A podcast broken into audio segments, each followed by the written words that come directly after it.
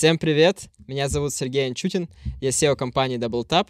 Мы занимаемся разработкой цифровых продуктов полного цикла, а также делаем серию подкастов «Что-то на программистском». В этой серии подкастов мы разговариваем с представителями индустрии. И сегодня у нас в гостях Евгений Герасимович, IT-консультант из ЕПАМа. Привет, Жень. Привет, Серег. Сегодня мы поговорим с Женей о его вообще жизненном пути, о компании ИПАМ что он в ней делает, а также про яхтинг и как вообще яхтинг связан с IT. Ну, замечательно. С чего начнем? Вот, расскажи вначале немного о себе, откуда ты родом, где учился в школе, в универе и как вообще попал в IT. Супер. Отлично. Да, спасибо за представление. Меня зовут Герасимович Евгений. А, мне 37 лет. Я родом из города Екатеринбурга. Здесь я, собственно, родился, учился в школе, учился здесь я в девятой гимназии, здесь буквально недалеко, через, через речку. Я думаю, что екатеринбуржцы знают это заведение. А потом я уехал в Москву, там я учился в высшей школе экономики. Как же у меня назывался факультет? Факультет бизнес-информатика. Это был первый, первый набор на данную специальность. А, Все это было очень интересно. Продолжалось пять лет. Закончилось дипломом. А, да, ну и дальше начал работать, ну еще, собственно, ну, были там какие-то разные различные там подработки, разумеется, как у всех студентов, э, стажировки, практики и так далее.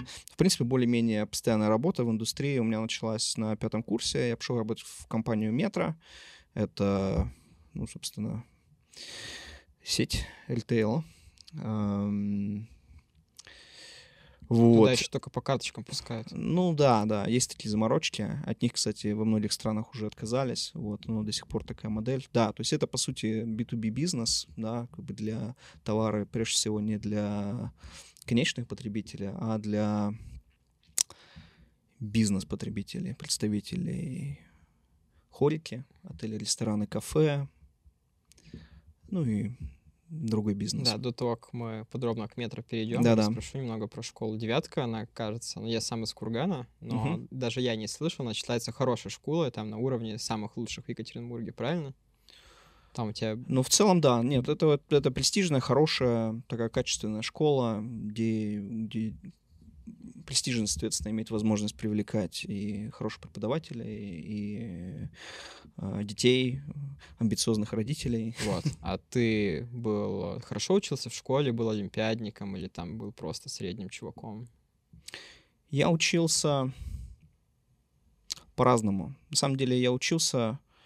Э, я не был отличником никогда. Э, я в целом учился, ну, особенно где-то со средней школы, я вот учился хорошо там, мне было интересно. В какой-то момент меня увлекла физика, я занялся физикой, пошел в физико-математический класс, там тоже в каких-то олимпиадах даже участвовал. А потом мне больше стала интересовать экономика, я перешел в экономический класс и участвовал уже в олимпиадах по экономике. Здесь я занимал первое место в области, ездил на российские олимпиады два раза, по-моему, да, два раза. Вот, то есть... На финальный этап сервиса. На, на финальный mm-hmm. этап, да, на финальный этап. Э, там каких-то выдающихся результатов я не достиг, но это был тоже интересный mm-hmm. опыт, да. Ну и там же я присмотрелся, и просто все Олимпиады, они организов... организовывались э, с совместно с школ... школой экономики, и это во многом, скажем так, предопределило мой выбор уже места получения высшего образования. А поступал ты по... Наверное, когда ты поступал, еще не было ЕГЭ, поступал ты по экзаменам или там у тебя были олимпиады, поступил туда просто без экзаменов? Тогда была система еще смешанная, то есть тогда только возник, это был 2002 год, тогда только ЕГЭ появлялся, он был не везде. Я в... Тогда проводились экспериментальные эти тестирования все, вот скажем, в УПИ, на Инжек, сейчас факультет экономики и управления, собственно, он уже тогда так назывался, я поступил там частично с использованием этого тестирования. Скажем, там математику я сдал тестирование, мне это зачли, по-моему, 9 из, 9, 9 из 10 баллов. Меня это устроило на тот момент. А высшая школа экономики, там э, они проводили свои экзамены, они проводили свои тестирования, но это уже было так плюс-минус в формате, форма, формате ЕГЭ. И ты да. поступил на бюджет? Легко да, было я поступил на, на бюджет. школьным бэкграундом? А, не совсем это было легко, то есть это было, у меня было так на грани, вот, ну да, я пришел на бюджет, в конце mm-hmm. концов. И потом учеба в вышке, она дала тебе знания, которые ты потом на работе применял, то есть это полезно было? Учеба в вышке однозначно это полезная история. Это дает, во-первых, э, конкурентную среду, то есть э, высшая школа экономики привлекала, я думаю, что привлекает до сих пор э, талантливых студентов со всей страны, поэтому когда ты, собственно, варишься в этом соку, это тебя мотивирует вообще там чего-то чего-то достигать. Вышка сейчас точно неплохое заведение, даже с Яндексом есть совместный факультет. Не, я уверен, то есть они всегда были таким достаточно престижным заведением, просто там в силу разных там скандалов, да, там около политических, там, которые сотрясают вуз последние годы. Возможно, что-то поменялось, но, честно говоря, я не в контексте, поэтому не берусь. Вот в то время, я могу говорить за то время, когда я учился, это точно было классное, классное, классный вуз, там классные люди, очень интересные преподаватели, и я вообще ни о чем не жалею. Окей, хорошо, давай вернемся к метро. Да, вернемся вот отучился в вышке, да, метро был стал мой... на пятом курсе работать в метро. Да, это мы был первый... Раскладывать товары. Практически.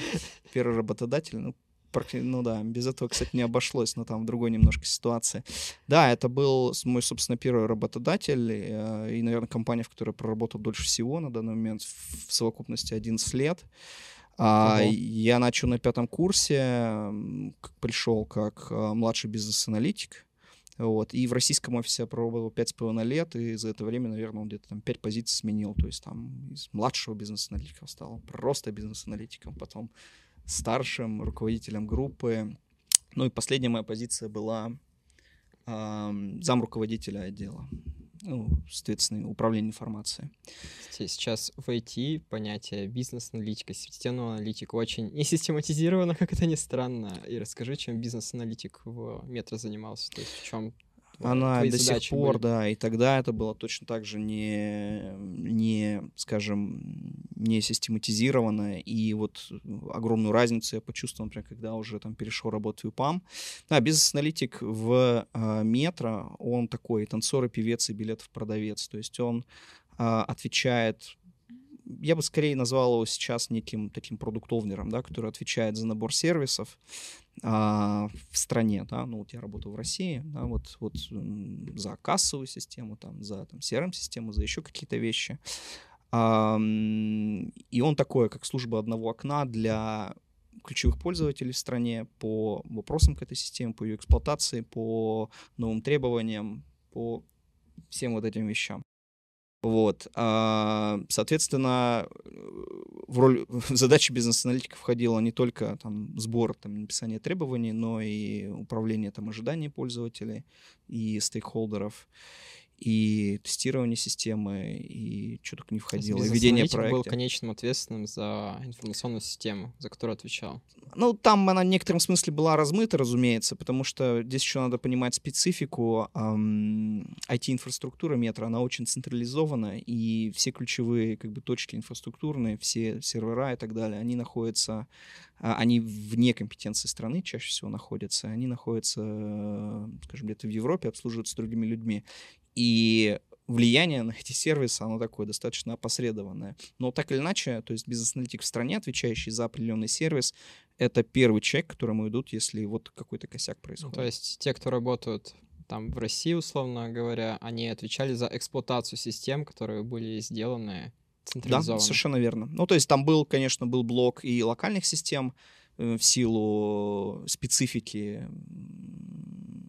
регулирования рынка ритейла российского в части там, там алкогольного декларирования, например, там еще другие вопросы были, а, вопросы там с кассовыми системами, фискальные регистраторы, там есть были свои особенности, и эта часть писалась локально, либо там партнерами, либо самостоятельно, вот. Но значительная часть инфраструктуры, IT-инфраструктуры и железа, и софта, оно было, создавалось в центральном офисе. А частью мет, которого метро, оно есть вообще в каких странах? Ну, в каких регионах? Там оно есть в Южной Америке, в Северной? Оно в Южной Америке ее нет. А метро на данный момент, оно присутствует, наверное, в 26 странах примерно. Когда я работал, там было побольше, там, наверное, было 130. Там про Европу, Россию все понятно, но где кроме них оно есть еще? Практически во всех европейских странах крупных. Это, разумеется, Германия. Круп... Ну, давай про крупнейшие рынки. Это Германия, Франция, Италия, Польша, Россия, Турция, Китай. Вот. вот это были крупнейшие рынки.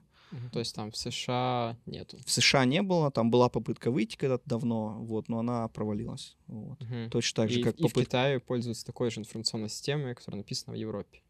В принципе, да, да, в целом, да. Там есть свои особенности, разумеется, по части там хранения данных, там, э, ну, могу поподробнее рассказать, когда уже будем там про специфику эксплуатации там DAM-системы и PIM-систем. Но это уже попозже можем Мгм. обсудить. Окей. Вот. Вот давай дальше про твой рост в метро и дальнейшую судьбу. А, да. А, ну, соответственно, в какой-то уже был год, наверное, 2000, 2012 да, тогда, а, ну, в силу там определенных организационных изменений в компании, собственно, стал появилась, появилась возможность, да, появилось предложение продолжить свою карьеру в центральном офисе, которое я принял. Вот. В центральном И- офисе в Европе. в центральном офисе в Европе, э, центральный офис метро он находится в Дюссельдорфе, в городе Дюссельдорфе. Э, Вот. Да, и, соответственно, в 2013 году я туда переехал, так переезжал постепенно. Вот вначале в режимах там командировок, потом уже полностью перебрался. Со- Кстати, в этом моменте что было сложнее? Переезд из ЕКБ в Москву, когда ты переехал в универ, или переезд из Москвы в Дюссельдорф? Эмоционально, наверное, переезд из ДКБ в Москву, то есть это был все-таки... Я был младше, это был первый опыт. А потом уже как-то все попроще было. Ну, кстати, интересно, а, я знаю еще одного человека, у которого был подобный путь, ну, то есть сначала из а, ЕКБ в Москву, а потом из Москвы там в Европу, в Штаты, и он то же самое говорил, что сложнее было переехать из ЕКБ в Москву почему-то. Да, возможно, потому что ты был младше. Этот Ну, момент здесь младше, здесь, э, я думаю, что здесь же какой-то жизненный опыт. То есть ты переезжаешь из Екатеринбурга в Москву, да, ты приезжаешь студентом, тебе нужно, собственно, вот как-то себе свою дорогу там пробивать, что-то доказывать там себе и окружающим. Я приезжал, переезжал, в отличие, скажем, вот сейчас очень много людей уезжает из России в разных обстоятельствах. Кто-то уезжает на что-то готовое, кто-то уезжает просто лишь бы куда. И вот я, конечно, этим людям очень сочувствую, потому что вот так просто переехать в никуда это очень сложно.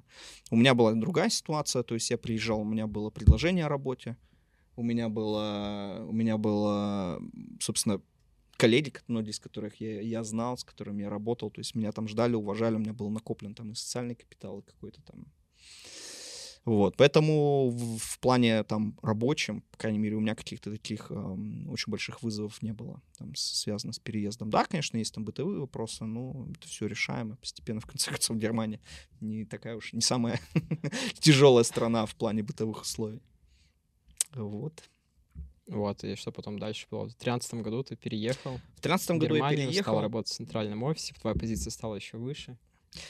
А, Стал упер-аналитиком. пиар-аналитиком. А, не совсем. Ну, то есть получилось так, что у меня... Она даже формально понизилась, да, с переездом. То есть у меня, у меня не стало подчиненных прямых. Ну, это, для меня это не было каким-то какой-то какой-то драмой.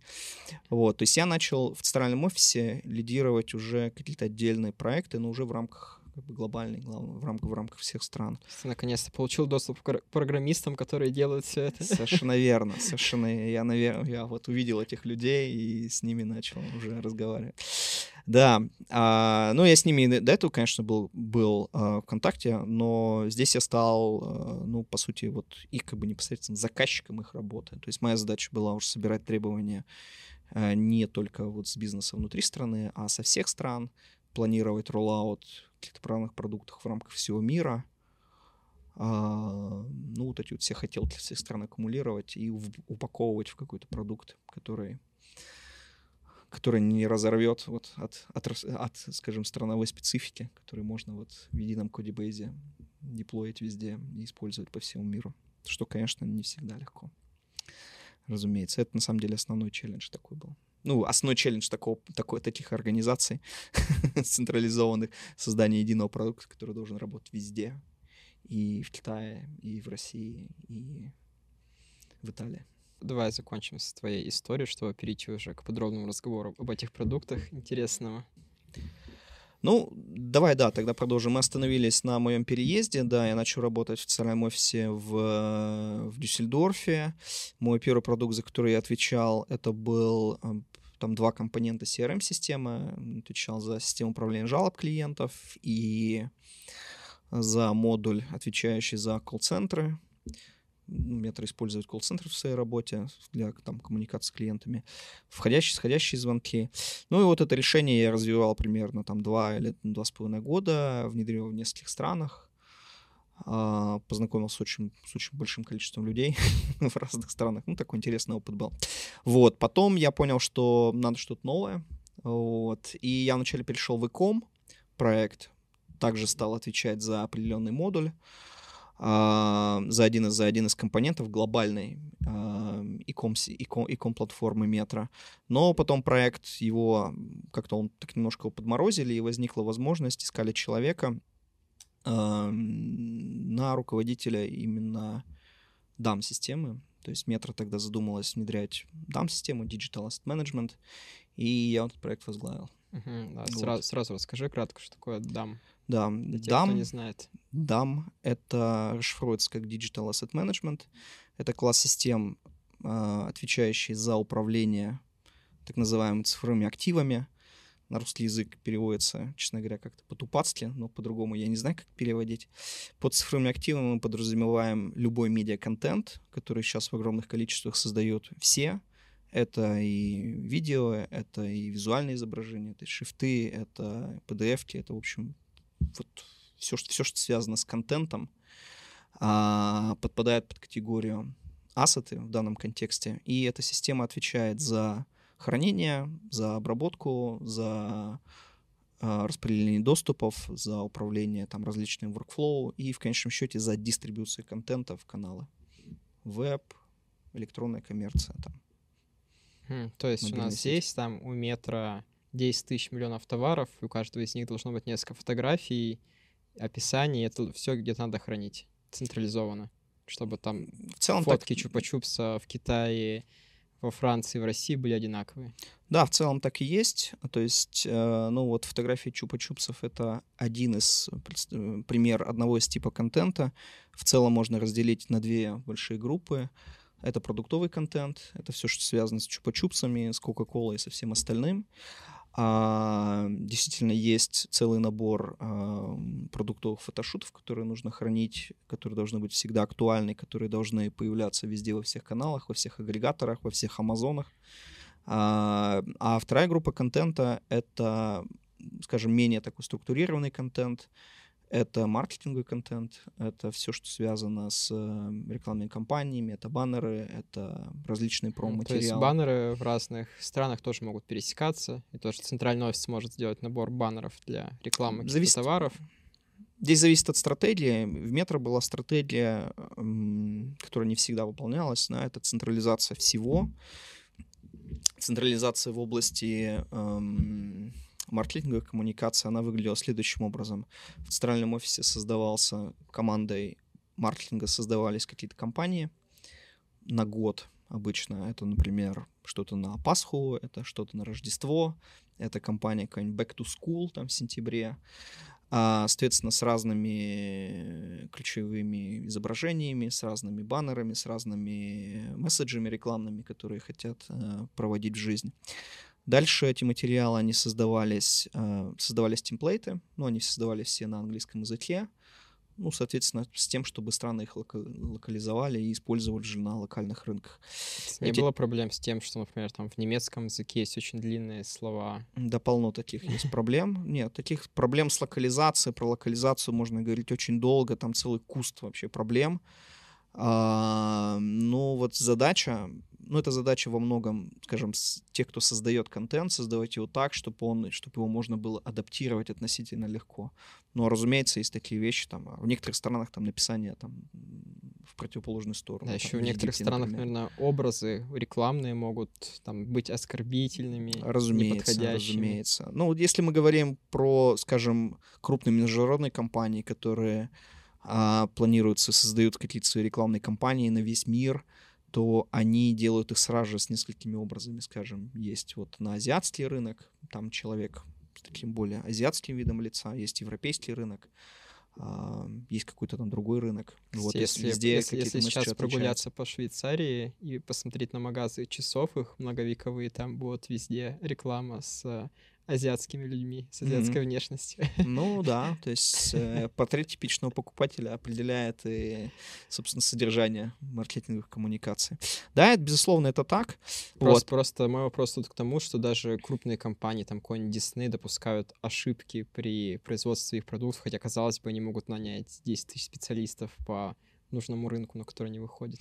Ну, вот как раз задача, задача DAM-систем, а, ну, и PIM-систем тоже, про которые мы еще, я думаю, поговорим, вот оно сводит к тому, чтобы навести порядок в, собственно, в медиабиблиотеке цифровых активов для того, чтобы количество ошибок уменьшать, для того, чтобы, ну, во-первых, э, всегда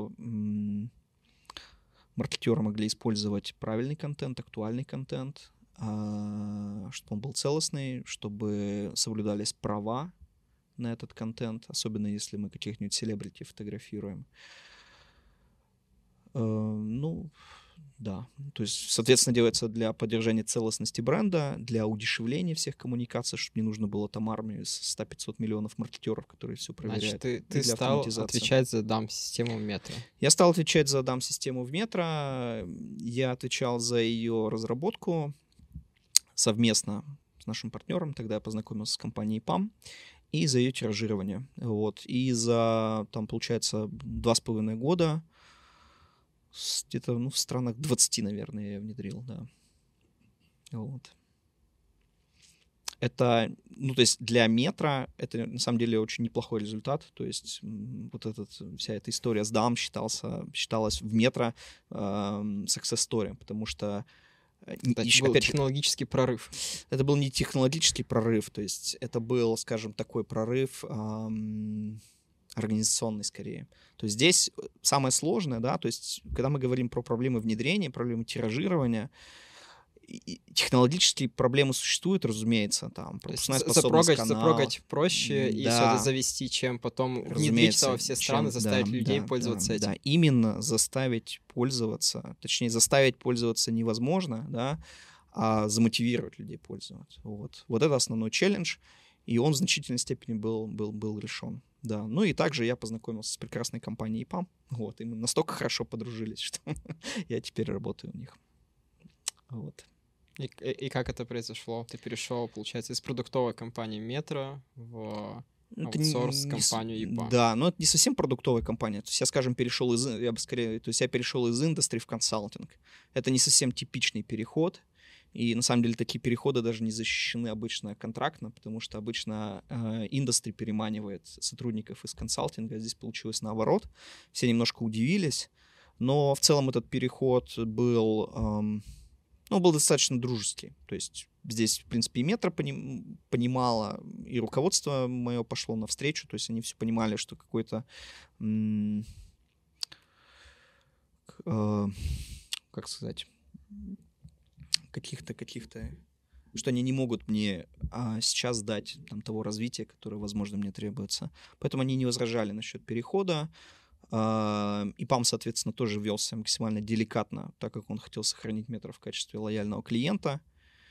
А, весь переход он занял примерно месяцев 9. Вот, что по российским меркам вообще какая-то дикость, сумасшествие. Как можно вообще, о чем можно вообще, что можно де- делать 9 месяцев? Нет, ну для больших топ-менеджеров даже и в России это нормально. Вот. А, ну, я, конечно, мне льстит, да, сравнение с топ-менеджером.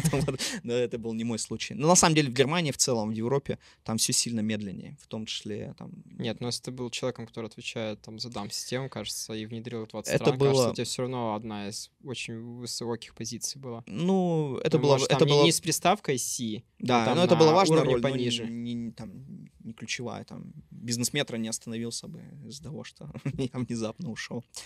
Вот. Но в целом, как бы весь этот транзишн, он был проведен максимально, максимально корректно. А метро остался клиентом и ПАМа еще на несколько лет с тех пор. А, ну, а я уже развиваюсь. Ну, ты перешел в EPAM и все равно стал продолжать заниматься теми же системами, только со стороны EPAM для метро чуть шире. Там был, ну, там были некоторые ограничения. То есть я была идея, что я бы сразу же продолжал работать на э, метро, только уже как бы с другой стороны. А, но на это бы очень криво взглянули. Там в Германии в крупных компаниях есть такая структура, называется Workers' Council. Это что-то типа такого внутреннего профсоюза. И они очень плохо смотрят вот на такие вещи. Они считают, что это экстернализация персонала вот, что вот злые менеджеры, они хотят как бы вот забрать работу у внутренних сотрудников и передать их куда-то на аутсорс, и вот таким вот закамуфлированным способом они а это делают. Метро считался локальной компанией в Германии, то есть своя родная. Да, а, а, а ЕПАМ — это внешние захватчики. Они внешние захватчики, это просто сторонние сотрудники. И, то есть это из просто этих гадов мы народ... без работы сидим. А, да, да. Ну, то есть, в, поли... ну вот, э, позиция, позиция Workers Council, да, э, она примерно так и выглядит. То есть они защищают, они защищают, э, должны, а, они, они, они, я хотел сказать, что они защищают сотрудников, на самом деле они их не защищают. Это такая достаточно очень странная, я бы сказал, такая социалистическая очень организация. Они защищают занятость, они защищают количество позиций. Защищают налоги, которые платятся в Германию. А, понимаешь, я же тоже оставался. А им, именно они именно защищают вот свой коллектив, то, что вот внутри, внутри компании, вот они защищают вот эту часть. То есть им на там немецкие налоги, в принципе, до лампочки. Вот. То есть им важно, чтобы вот занятость, она, чтобы уважали права а, сотрудников компании такой, потому что вот эта структура, она, она внутри компании. Вот. Интересно. То есть она, она, не, она не отраслевая, в этом плане это не классический профсоюз. Скажем, ну, не знаю, союз работников компании Яндекс, там, например. А, вот. Который, да, ну, а, это регулируется законом, то есть у этих людей есть э, определенная нормативная база, там руководители этого оргконстанции его не могут уволить, например, да, если руководство компании, например, считает, что он как-то чрезвычайно ретиво защищает их интересы. Поэтому, да, любые... А, то есть эта структура, на... они есть внутри каждой компании? С определенного размера их можно заводить, да. С определенного размера их можно организовать, есть процедуры, в каких-то компаниях они есть, в каких-то нет. Вот в метро, в метро было. Угу, интересно. Ну и чем тогда ты занялся в ЕПАМе? В ЕПАМе, то есть э, я пришел в ЕПАМ э, как уже можно такой специалист, скажем, эксперт э, в системах DAM. Э, ну, немножко расширил свою область специализации еще за немножко за счет э, систем э, PIM, это Product Information Management, это не только цифровые активы, не только, скажем, изображение, но еще информация, прежде всего, продуктовая, там, упакованная, агрегированная, хранящаяся там в правильном вещи и дистрибутируемая в каналах. системы для большого ритейла.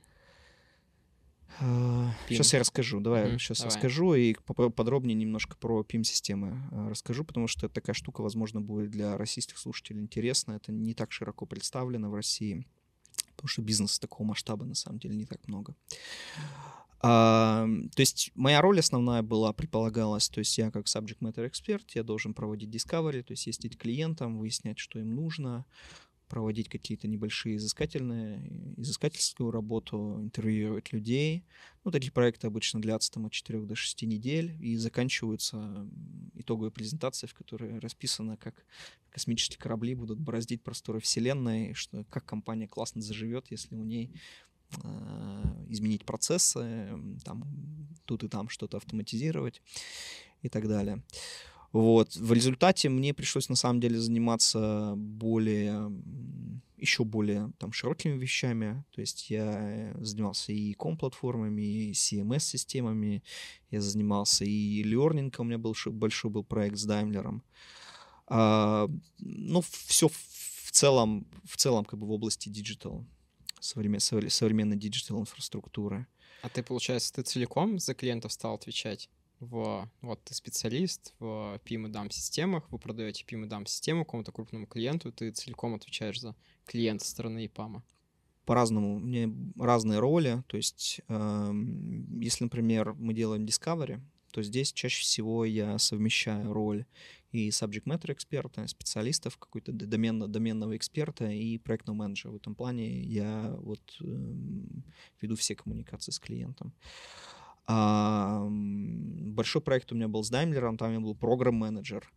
А, здесь, да, я тоже отвечал полностью за весь результат работы. Здесь у меня был Основной, собственно, был челлендж — это бибиситать э, даймлеровских стейкхолдеров, там, с ними общаться, чтобы они все были довольны, счастливы и так далее.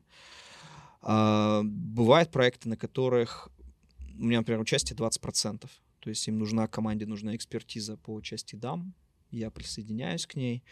Я какие-то веду вещи с, э, с клиентом, безусловно, общаюсь. Вот. Если нужно как бы, продемонстрировать нашу экспертизу, общаюсь чуть больше. Иногда чуть меньше, если разговор идет о тех вещах, в которых я некомпетентен, например.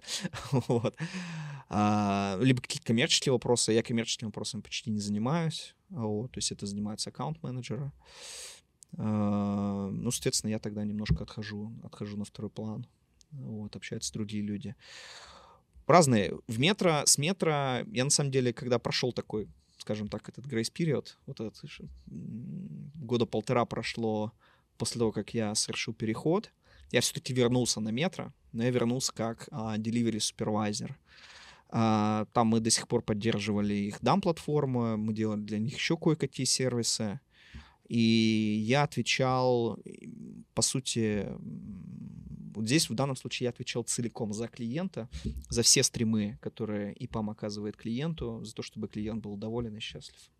Вот. Поэтому в зависимости от клиента, в зависимости от роли, в зависимости от проекта, я играю, я выполняю разные роли. Там, то есть у меня нет какого-то такого очень угу. предопределенного и паттерна. В EPAM это считается нормальным, и EPAM так целиком строит свой бизнес. Есть какие-то ключевые эксперты, которые могут и продавать, и оказывать просто консультации. Здесь есть сложность. ИПАМ не совсем такая организация, то есть ИПАМ все-таки это компания, которая выросла из офшорной разработки, которая очень быстро росла и растет, и у которой есть очень такая строгая иерархия или типизация ролей. Там вот, и вот я говорил о том, чем занимается бизнес-аналитик в метро, а, когда я там работал в ИПАМе бизнес-аналитик, вот если мы берем роль бизнес-аналитика, он занимается, вот он требованиями занимается. Вот он на уровне джуна он должен уметь это, это, это, на уровне медла он должен уметь там то-то, то-то, то-то и так далее. А, и вот он, ну, в основном, то есть он занимается вот написанием старей. То есть в это очень, очень, очень, очень, очень четкие бизнес-процессы. Да, да, да. И это на самом деле, что меня сильно подкупило. То есть э, почему я захотел перейти в ИПАМ, потому что это очень очень хорошо организованный бизнес. Это очень хорошо организованные ребята, очень профессионально, которые работают. Мне это подкупило. То есть они, с одной стороны, сохраняют такую нашу вот восточноевропейскую, скажем, такой волюнтаризм, типа, нужно делать, ну, все, делаем. Вот. А с другой стороны, то есть они все делают правильно, то есть их там вот по сравнению с метро, да, который, казалось бы, там немецкая компания, там я должен, должны ожидать, что там будет какой-то порядок, орднунг, ну, это, конечно, небо и земля. То есть а в, ИПАМ в, гораздо в метро, больше. В метро немцы на ключевых позициях? В основном, да. В основном, да. Вот, то есть ЕПАМ, он и достаточно строгий в плане процессов, но при этом, если нужно проявить гибкость, то все проявят гибкость и возьмут нужную роль на себя. А, это не всегда так. Не все люди готовы, не все люди готовы к этому. Я к этому готов, я к этому спокойно отношусь. Э, поэтому я не на 100% попадаю как бы вот в эту вот в матрицу ипамовскую. Это мне дает плюсы, дает минусы, разумеется, в работе. Вот. Если мы говорим про плюсы, то что я могу, у меня большая гибкость, скажем, выбирать проекты, которые мне интересны, то есть какие-то пробовали себя в разных, в разных, в разных ролях. А сложность это в том, что вот я в эту ворк-структуру их очень сложно вписываюсь. Простой пример. Я когда к ним пришел, ну, у меня в, кон- в контракте мне написали что-то там по IT-консультант и так далее. Первый день на работе, там, включая систему, у меня проверяет доступ. Меня создали эм, lead developer ом. Lead developer ом. А меня вот команда, с которой я только что работал, буквально закончил работу неделю назад как клиент, они такие, о, Жень, ты нам ничего не хочешь про себя рассказать? Вот. Я пишу своему э, ресурсному менеджеру, ну, то есть руководителю, говорю, как-то это немножко не соответствует. Он да-да-да, сейчас мы все порешаем, все будет нормально. А, месяц, наверное, это решалось. В конце концов, они мне сделали project менеджер какого-то там просто в системе. Вот. Это абсолютно никак не коррелировало с тем, что я делал, это не коррелировало с тем, что написано в контракте, но вот я как-то вот не попадал я вот в эти вот матрицы, э, по крайней мере, существующие на тот момент. Вот. Я только вот, по прошествии уже сколько там, почти 5 лет, 4 года, почти 5 лет, почти 5 лет вот в ноябре будет, сколько я работаю. Я только в этом, э, в этом году, что было время, я говорю, так, все, давайте как-то вот приведем мою позицию в соответствии вот с, какой-то с какой-то с какой-то реальностью. Вот. И ну, то есть меня не отправили на assessment, меня отправили на такую там упрощенную, типа, calibration сессию, да, и там какую-то более приближенную позицию. Но, честно говоря, ты меня спрашивал до... до да, до, как, до, как, как тебя называть? До интервью. Я не помню, она как-то из четырех, из четырех слов, chief, мне кажется, бизнес аналист, что-то там. Ты нам потом точно, level, level 2, точно да. пришлешь, Я могу прислать. Появ, появится. Да-да-да, не, без проблем. Заодно проверю еще. Ну, правда, то есть, поэтому а, мне на самом деле это нужно было просто, чтобы там формально в системе, в системе, в системе что-то было. В чем, кстати, силен ПАМ, да, это в очень сильной диджитализации всех внутренних процессов, это касается стаффинга, поэтому все весь, ну, когда у тебя там почти там 50 тысяч сотрудников, что наверное, больше даже, тысяч 60, да, 60, наверное, тысяч. А, я, я смотрел на Википедии до нашего разговора, там было написано там 48 тысяч по данным за 2021 год. 21 год? Ну, да, то есть если компания сейчас 60, вы на 20% в год пока не по людям растете, ну, а растем, на бирже да. сейчас стоимость где-то 18 миллиардов долларов. Угу. Вот. И это самая, EPAM самая крупная такая компания сервисная, да, там аутсорс, аутстав типа, вот тут я хотел тебя еще раз спросить, ну, насколько ты знаешь, как вообще EPAM устроен? То есть EPAM есть куча стран, есть куча европейских стран, был в России, есть США, и есть там клиент какой-нибудь Google, который есть тоже в куче стран, вот как он ведется. Все, угу. все ведение, оно централизовано из центрального офиса, или каждый офис отдельно отвечает за все, и как вообще все устроено? Расскажи, насколько ты знаешь, пожалуйста. Ну, организационная структура, не могу сказать, что я вот э, очень глубоко знаю там в деталях, как это работает, э, вся, а, ну вот, э, как устроена организационная структура, но вот в меру своего как бы, понимания этого вопроса я, безусловно, расскажу. А, в принципе, как у любых консалтинговых компаний, скажем так, более широко, да, организация идет, она такая, она двух уровней, в двух плоскостях, то есть есть э, географическое деление на регионы и страны, а есть деление на компетенции, то есть или практики. Есть, я вот работаю в ПИМ и дам практики, есть практики там контентные, есть там по SAP продуктам и так далее практики. Вот.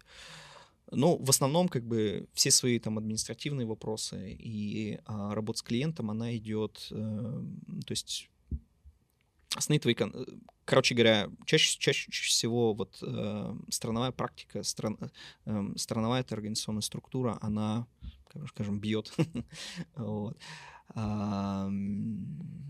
компетенцию в некотором вопросе. Есть а, то страны... Вначале, вначале есть разделение по странам, а внутри стран по услугам. Ну, да, но есть, есть компетенции, которые вне страновые, особенно сейчас, когда вообще все перемешалось. Сейчас э, компетенции, они размазаны там по разным, по, по, по разным странам. Не так, не так, не так все просто. Что важно понимать про ИПАМ, на самом деле, вот э, что важно, да, то есть какой его особенностью является, да, это то, что основные центры delivery, да, то есть здесь сидели там, разработчики, сидят до сих пор, то есть это Россия, Украина и Беларусь. Вот, то есть из этих там 40 тысяч, да, там на самом деле больше сотрудников, то есть ну, на эти страны приходится, ну, как минимум 30 приходилось. Поэтому, да, вот все происходящие события, они, конечно, достаточно болезненно ударили по людям. А, вот. Ну, в общем, имеем то, что имеем. Вот, соответственно, центры разработки основные — это э, Россия, Беларусь, Украина. А клиенты основные — это Северная Америка и Европа. Там, наверное, процентов 50, наверное. Северная Америка, там процентов 35, наверное, это Европа. Вот. Может, даже Америка побольше. Угу. Ну вот, вот. Поэтому сотруд... есть... Сотрудники у вас есть... наняты, они же могут на удаленке сидеть где угодно, но они относятся к определенной стране. То есть этот человек ходит там, входит в домен, который разраб... разрабатывает клиентов в Северной Америке, а другой человек ходит, принадлежит там Европейскому центру разработки. Вот такое деление есть? Или оно есть, любого но человека... Но оно не определяет. Не опре... Нет, обычно есть... Э... Раньше, по крайней мере, то есть обычно, когда начинается какой-то проект, Если у клиента нет э, какой-то предпочтительной локации, то ему стафали из той локации, которая нам удобна, либо какую он может позволить по по деньгам. Ну, то есть они в зависимости от локации разли... отличались цены, разумеется. А... Затем, ну, то есть сейчас принципе все гораздо меньше привязаны уже к земле, да, поэтому все больше, больше, больше команд просто виртуальных, которые из разных стран сколачиваются, которые там могут друг друга вообще никогда не видеть. Да. Вот у меня был проект полтора года, там несколько десятков человек. Я вот только Наташу Голованову видел, вот, который это тоже это вот единственный человек, который я вообще видел вживую, и то не в рабочем контексте. Нет, а как, как тогда устроена структура, если мы вот берем от рядового разработчика, какой у него уровень подчинения до верхушки компании? У него есть, здесь важно понимать, здесь у него несколько есть уровней подчинения. То есть есть административный, есть у него ресурсный менеджер всегда. Ресурсный менеджер отвечает за, по сути, он его формальный руководитель, он отвечает за его там, утилизацию, за его бонусы, за его зарплату, вот, за, за его развитие, за его... Ну, это входит в утилизацию, за его назначение на проекты и так далее. То есть, если человека хотят забрать на какой-то проект, то ну, его там смотрят по системам. И почему мне, опять же, важно было, чтобы у меня какой-то вменяемый был title, вот, чтобы, ну, чтобы по системе просто меня могли находить. Вот. Так, lead developer, сейчас поставим да, да, проект. Да, да, ну вот чтобы вот таких вот, да, да, да, вот таких, чтобы глупости не было. А, вот. Ну, либо наоборот, когда людям нужен консультант, чтобы они, они видят, смотрят там какой-то project менеджер ну, странный, странная история. То есть, когда там какой-то там chief бизнес-аналитику, то, что у меня сейчас, это как бы нормально. Это еще попадает немножко. вот. А, ну да. Вот. Соответственно, это задача ресурсного менеджера. То есть по всем как бы, текущим вопросам, да, то есть э, рабочим, это вот, точнее не рабочим, а административным, а сотрудник обращается к своему ресурсному менеджеру.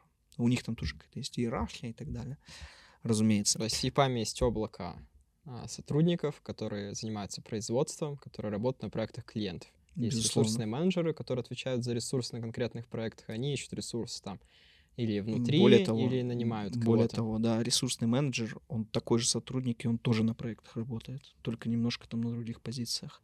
То есть вообще... Да, окей. А и вот вам стремится к тому, чтобы, ну, то есть, чтобы работали все чтобы все какой-то был там billable utilization. Чтобы, даже SEO мы продали на 40 часов в неделю. А, ну, я бы так, была я вам так скажу, что, ну, вот это, к этому стремится, да, компания, да, то есть Наверное, там, конечно, Аркадия Добкин не продают там. Но в целом, да. То есть все должны как бы, все должны работать, все должны в том числе там работать с клиентом, все должны держать там нос по ветру. Вот такой подход.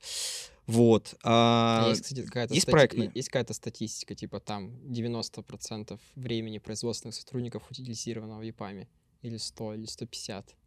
Я не могу такое сказать. То есть я знаю что точно, что есть KPI, есть KPI у меня, э, но я не знаю, э, ну, то есть как он вообще соблюдается у нас по компании. При этом я знаю, что есть случаи, когда в EPAM набираются люди, которые просто на бенче сидят несколько месяцев без работы.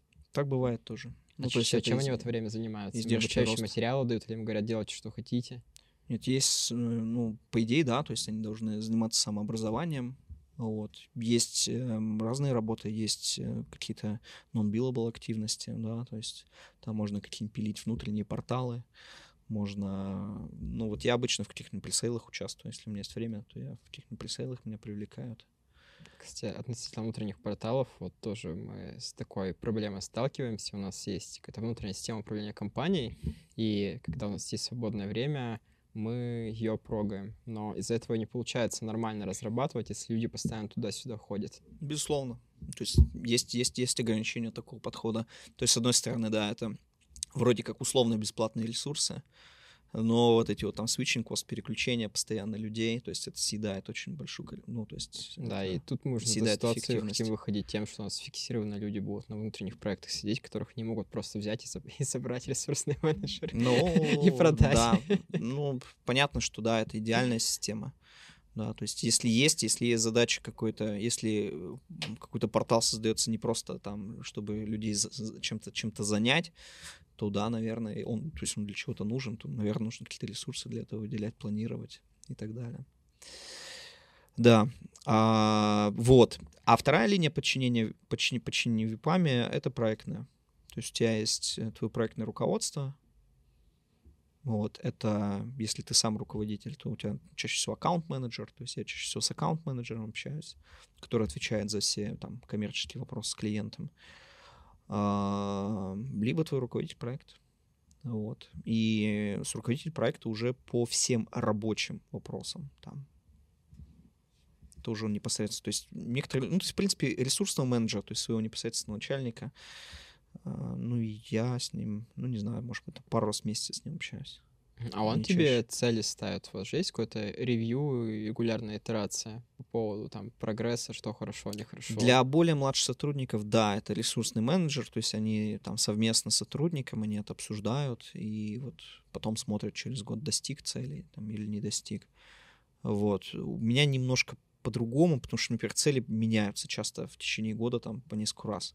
Вот. А, но в целом, да, то есть это ресурсный менеджер. Ресурсный менеджер в конечном счете тебе там и бонус начисляет там, и так далее. Он должен определить, насколько ты соответствуешь высокому уровню. Вот, еще немного про структуру, чтобы все поняли.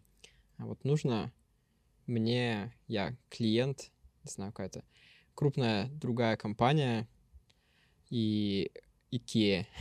Хочу я разработать мобильное приложение. Если я вам прихожу, если моя локация — это Европа и локация США, это будут разные люди делать? Там разные будут аккаунт-менеджеры? Или... Ну, все по-разному бывает. То есть если, если это какой-то крупный клиент, точнее, если это не очень крупный клиент, да, то, скорее всего, будет один аккаунт. Вот. А если это крупные клиенты, у которого есть там внутри страны, скажем, есть, не знаю, там метр России, у которых там 25 стримов, да, и метр там Германии, у которых 25 стримов, туда, наверное, будут какие-то разные аккаунты этим заниматься. Но в целом, скорее, это будет один человек. Их-то может быть несколько, но это вот будет некая единая структура. Вот. А команды это не важно. То есть у клиента, у него есть какие-то предпочтения, вот, эти предпочтения могут быть удовлетворены или нет. Да? То есть бывают же проекты разные, то есть если это time and material, например, проект, тогда да, клиент говорит, мне нужно, ну, как формально выглядит этот договор, мне нужно такие-то ресурсы в такой-то локации на такой-то срок. Все. Вот. Ну, а дальше он уже выбирает локацию, там, не хочу работать, там, не знаю, там, с Индией, да, например, хочу работать с Восточной Европой, с Польшей или с Белоруссией никаких проблем, пожалуйста, да, там стоит столько-то. Вот. А есть fix-price проекты. Там они выполняются, ну, то есть мы просто подписываем с клиентом scope, какой-то объем работы, и, в принципе, клиента дальше не должно волновать, вот, где находятся эти люди. А, его, конечно, волнует, и мы, конечно, там с ними это, э, эти вопросы согласуем, но в целом у нас нет каких-то обязательств перед ним. Тут mm-hmm. больше, больше геморроя возникает с этими, со всякими GDPR, вот, с обработкой персональных данных, потому что на все это нужно там 25 бумажек, там разрешений, чтобы разрешить, так, дать доступ там, разработчикам из Беларуси там, к, к этим данным. Uh-huh. А EPAM сам делится на какие-то бизнес-юниты? То есть там бизнес-юнит, который занимается DAM PIM-системами, бизнес-юнит, который занимается SAP. Есть практики, да. То есть это называется практики. Они, у них не такая как бы строгая структура, как, э, ну, вот, как организационная, как вот, по юнитам, но да, она тоже есть, да. Есть, есть. А они и юридически делятся или просто как-то условно внутри э, компании? Виртуальные, это внутри. То есть они юридически, насколько я знаю, никак не обозначены. Mm. Вот. То есть, ну, вот возникает такое, да, там, такое подмножество сотрудников, вот, которое объединено компетенциями в области ПИМ и ДАМа. Но это тоже такая, это все очень очень такая подвижная структура. Просто вот даже на нашем уровне компании, там, где по 100-200 человек работает, мы уже на конференциях обсуждаем о том, стоит ли делиться на бизнес-юнит, какая должна быть организационная структура, поэтому у меня так к этому много вопросов. Uh-huh, uh-huh. Там стоит, должно ли быть деление по компетенциям, типа у всех iOS руководитель iOS-разработчик, там у бэкэндеров бэкэнд-разработчик, или должны быть руководители бизнес-юнитов, у каждого из которых по три iOS-разработчика, три, три бэкэнд-разработчика. И вот, хочется uh-huh, узнать, uh-huh. как у, у больших ребят, ну, я, я уже понял, как это у вас устроено, как у больших ребят это устроено. Угу. Слушай, ну здесь э, про какие-то там сильные слабые стороны особенности, наверное, я не самый компетентный человек, который может рассказать да, об этом. Вот, ну тогда расскажи подробнее о DAM и PIM-системах, в которых ты компетентен. В чем там? Расскажи хоть, расскажи хоть что-нибудь тогда. Ну да, я про DAM-систему немножко рассказал. Да, можно сейчас сказать несколько слов про системы PIM, расшифровывается как Product Information Management. А, они связаны с DAM, вот, часто даже, ну, вендоры, которые предлагают их на рынке, они их как бы в рамках одного продукта. А Product Information Management занимается управлением всей информацией о продуктах компании. Это, ну, чаще всего наиболее актуально для компаний, у которых есть широкая линейка продуктов. Это ритейлеры, ну, в них даже в меньшей степени. Это производственные компании, FMCG-компании, какие-нибудь, которые производят какую-нибудь одежду. Сделаем мы 10 тысяч разных болтов, и значит, мы верно. ваш клиент. Совершенно верно, совершенно верно, да. В разно, еще с разной там резьбой, вот, разного вида. Соответственно, информация по этим болтам, она должна, вся информация техническая э, и маркетинговая должна храниться, хотел сказать, в едином месте, на самом деле не всегда это даже там это правильно. А, она должна правильно управляться, правильно храниться, она должна быть э, целостной, непротиворечивой, корректной, там, правильной. И она должна быть, самое главное, она должна быть доступна каналам. То есть, э, ну, тут тренд, который начался много лет назад, который просто очень сильно усилился в пандемию. Это диджитализация вообще всего, что происходит. Вот, и... А всем нужно сокращать расходы. Не совсем. Ну, то есть и расходы, расходы тоже, вот. Но вот многие сети, скажем, многие производители товаров, да, скажем, там, народного потребления какие-то, вот, они оказались э, в ситуации, когда у них э, их э, физический ритейл, да, вот, э, канал продаж был закрыт, ну, то есть магазины были закрыты, все. И сразу же обратили внимание на маркетплейсы, на Amazon, да, с которым они до этого, может быть, и работали, да, но качество информации было несоответствующее, вот, поэтому, ну, то есть э, над качеством, над качеством информации нужно работать. И PIM-системы, они позволяют это сделать. Они позволяют сделать, консолидировать информацию, получить из, их из, э, собрать их из разных систем, из разных legacy-систем, из PLM-систем, из ERP-систем.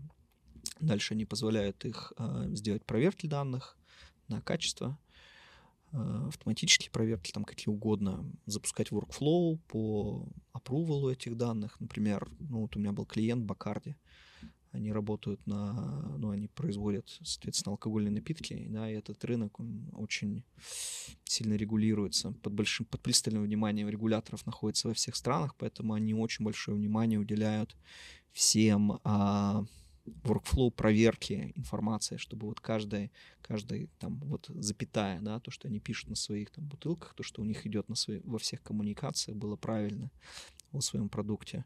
Поэтому у них там несколько этапов проверки этой информации, вот пока она попадает в канал. А для централизованных компаний, которые, скажем, разработают продукт в центральном офисе, а продают его по всему миру, для них а, огромную проблему составляет локализация. Это на там, их там десятки языков, на которых она должна присутствовать, а также обогащение, скажем, а, информацией ну, то есть не технического характера, а более такое, скажем, маркетинг, который заставляет мотивирует человека купить этот продукт. И интеграция дистрибуция в каналы. В каналы это ритейлеры напрямую в Tesco, в Метро, там, Walmart, либо через э, провайдеров банк, через э, провайдеров данных, там, GDSN, комьюнити, бренд-банк либо внутренние каналы. Собственно, своя икон платформа, свой сайт, свои какие-то мобильные приложения, если есть своя программа лояльности, если есть там на апке, например, на какой-то. Вот, это все является потребителями информации из э, PIM-систем. Они должны получать своевременно, своевременно получать информацию по апдейтам, если что-то меняется. А, ну вот, как-то так. Ну, продуктовый смысл понятен, да, зачем это нужно и в чем выгода, какие технические сложности вообще могут быть такого решения и технические сложности И здесь. у вас есть уже какие-то готовые коробки, которые вы для клиентов используете, чтобы по 10 раз одно и того же не делать? То есть в чем там плюс? Не пилить это просто с нуля самим, а обратиться к вам? Но эти системы, они есть... э, это commodity сейчас. То есть никто не изобретает велосипед. Это устоявшийся рынок, на котором есть а, крупные поставщики этих решений, продавцы, вендоры. И есть пул интеграторов, кто это делает. Вот. Если мы говорим про а, технологические проблемы, их, как обычно, не так много. То есть технология там в нашем деле это ну, не не 25-е дело, но это не то, что определяет, ну вот, э, с моей точки зрения, вообще успех любого проекта, Нет, любого ну это, IT это, проекта. это понятно, да. Вот. То есть вот здесь, как раз вопрос разумеется, просто, есть ли технологические вызовы тут, что интересно технологические вызовы это чаще всего объем данных. То есть если компания оперирует, там, у нее ассортимент продуктов там несколько миллионов, это физически просто нужно вот как-то обрабатывать, хранить. Плюс а, сложность дата-модели, то есть это обычно огромное количество связей, обычно коли- огромное количество там наследований. А есть продукты, субпродукты, у них есть варианты, у них там есть еще чего-то, да, и вот это все нужно как-то агрегировать. Есть а, технологические сложности доставки контента, дистрибуции в потребителям, да, есть, ну, то есть эти все, не, не всегда можно просто выставить API наружу, сказать, ребят, забирайте данные Нет, сами. ну да, если Вот, то есть часто мы нужно на, на том же метро возьмем пример с офисами в Европе и Китае. Там в Китае плохая связанность с внешним интернетом. Кто, в Китае нужно, в Китае нужно кто- банально нужно- делать, нужно реплицировать данные. То серверах. есть их Да, вот нужно как, как- как реплицировать. это хранить. Э, ну, делается там какой-то стеллайт, да, то есть м, на нем вешается кусочек базы, да, и туда синхронизируются данные, которые актуальны для Китая. Вот, и чтобы доступ уже пробивался туда, шел не через их фаервол, а уже внутри страны. Ну Вот. Вот, а если, если мы, мы берем про картинку, DAM-систему, картинку Чупа-Чупса обновляем в нашем а, офисе в Дюссельдорфе, а, но есть какая-то старая картинка Чупа-Чупса, которая уже лежит в Китае, то Ну да. и ты делаешь запрос на получить картинку Чупа-Чупса, тебе какой, какая картинка отдастся изнутри ну, как Китая? только произойдет репликация, репликация данных произошла, То есть картинка всегда берется локально, и репликация данных происходит постепенно. Ну, там даже сложнее, то есть там используются CDN, Content Delivery Network, то есть она, эта картинка еще и закэширована, вот, то есть она вначале берется из кэша, вот, дальше кэш там периодически чистится, либо сам, то есть если картинка не запрашивается, либо по запросу, то есть, например, когда приходит новая версия картинки, кэш удаляется, и все потребители, ну, точнее, первый потребитель, а, который запрашивает эту картинку, он, соответственно, ее обновленную уже закачивает в кэш, и она там лежит пока снова не обновится. Вот. И, ну, вот это, скажем, да, то есть это еще одна из таких, скажем, технологических вызовов ам, дистрибуции данных. Просто если ты, например, какой-то технический специалист, тебе интересно будет пойти в эти дамы системы и в них поработать или нет? Вот к чему, например, вопросы. Есть, если, насколько там big data, там терабайты данных, петабайты, если там big data, нужно ли применять всякие Elasticsearch и делать всякие Безусловно. глубокие поиски? Да, безусловно. То есть здесь э, ну, там это, это терабайты данных, терабайт, ну, это огромное количество связей. А задача поиска, быстрого поиска и релевантного поиска, она есть, она существует, и ее необходимо решать. Поэтому, ну, то есть такого, такого рода запросы есть. Там, конечно, не такой объем контента, и, как, не знаю, там у каких-нибудь э, там какой-нибудь там гейминговой индустрии, да, там производители игр, онлайн-игр. Но здесь тоже есть свои вызовы, да. Не, ну ритейл вообще в мире сейчас на подъеме, и много разных стартапов по, по типу доставки продуктов за 15 минут. И, возможно, здесь есть что интересного покопаться. Или, например, такая задача, когда ты продаешь какой-то товар, показывать ему список рекомендованных. Этот список рекомендованных вычислять на основе предыдущих покупок, чтобы показать такой товар, который больше, с большей вероятностью купят. Здесь можно уже машинное обучение применять. Здесь можно, безусловно, применять, но вот когда мы говорим про кейс а, similarity search, то есть по... э, Это, это функция ecom платформы. То есть здесь именно То есть учитывается... MD, у, э, DAM и Здесь нет. Дам- система, дам- они просто отвечают за хранение. Они отвечают за хранение и дистрибуцию. То есть они подают, подают контент в каналы, то есть он должен быть вот правильный. У них там своей куча бизнес-логики внутренней. А, им хватает как бы работы. Вот. То есть их задача подать данные какие нужны в канале, да, чтобы они отобразились там и так далее. То есть многие на самом деле, а, ну да, то есть все, все дальше уже бизнес-логика, там, ценообразование, а, формирование корзины, а, какие-то рекомендации, рекомендательные сервисы, это все решается уже в... На Ecom платформе, да? Платформе, и получается да. в Ecom платформу, в их базу данные также просто загружаются там по API. Совершенно верно. Да. Ну, там по-разному, то есть uh-huh. а, есть всякое, разные сценарии, есть разные сценарии интеграции. Всякое, всякое наличие товаров, то есть если у нас товар на складе или нет, тоже иком платформа решает. Здесь э, и да, и нет. В основном, конечно, это, ну, то есть это функция ERP-системы. Вот типичная проблема, да, скажем, ошибка, когда какие-то крупные ребята начинают внедрять, на самом деле, любую систему, всегда нужно использовать системы по их назначению. То есть, когда начинает использовать систему не по назначению, то всегда заканчивается плохо. вот. а, если мы говорим про роли, да, ну давай разберем, скажем, вот есть у нас икон платформа. Да? Что нужно для икон платформы? Для нее нужны клиенты, да, чтобы люди приходили, у них там был какой-то личный кабинет, у них нужна система оплаты, им, нужна, им нужен каталог, структура каталога, им нужен контент, чтобы этот контент, картинки, продуктовая информация. Им нужна информация о стоках, где есть на каких складах. Им нужны цены. Вот.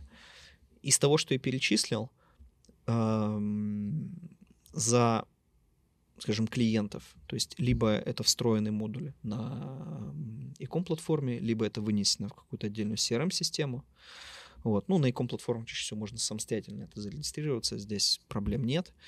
А, скажем, в B2B бизнесе, как в метро, например, или ну, вот у меня был клиент ABB, это один из там, крупнейших в мире поставщиков электротоваров, всяких там выключателей, там, вот, щитки и так далее. У них огромный B2B портал, и там, чтобы получить аккаунт, получить, ну, то есть получить туда доступ. Это, по сути, икон платформа только для таких, как бы, для скучных технических чуваков, которые готовы работать со стрёмным интерфейсом. Вот. вот. Такое очень профессиональная история. Вот. Да, там нужно, чтобы у тебя был, а, тебя создали там CRM-системе, там в SAP тебя завели и так далее. Вот. Дальше мы говорим про структуру каталога э, на сайте. То есть э, это либо функция икон-платформы, либо это наследуется, эта структура из PIM-системы, потому что PIM-система позволяет, скажем, товар представлять по-разному в разных каталогах. То есть есть, скажем, каталог, который каталог товаров, таксономия продуктовая, которая заточена, скажем, на производственные процессы, или, например, в ритейле мы говорим под процессы закупки товаров, то есть вот, а продаваться он может быть немножко там по-другому, да, то есть нужна другая категорийная структура. Вот, то есть задача а, построения каталога, который а, нацелен на продажи, она может решаться как в PIM-системе, так и в икоме. Лучше в икоме. Вот. Если мы говорим про контент, картинки и продуктовая информация, это 100% PIM и DAM система. Иногда PIM выступает и как поставщик данных, и как э, поставщик данных э, текстового контента и визуального контента, это как бы окей, это нормально. А, иногда есть отдельно PIM и DAM. Вот. Если же мы говорим про наличие товара и их цены, это должна быть ERP-система, в которой ведется весь товарный запас, вот, в которой э, это все есть. И то же самое цена. То есть цена можно использовать э, нативный Price Engine и комплатформы, если он поставляет вести такие функции.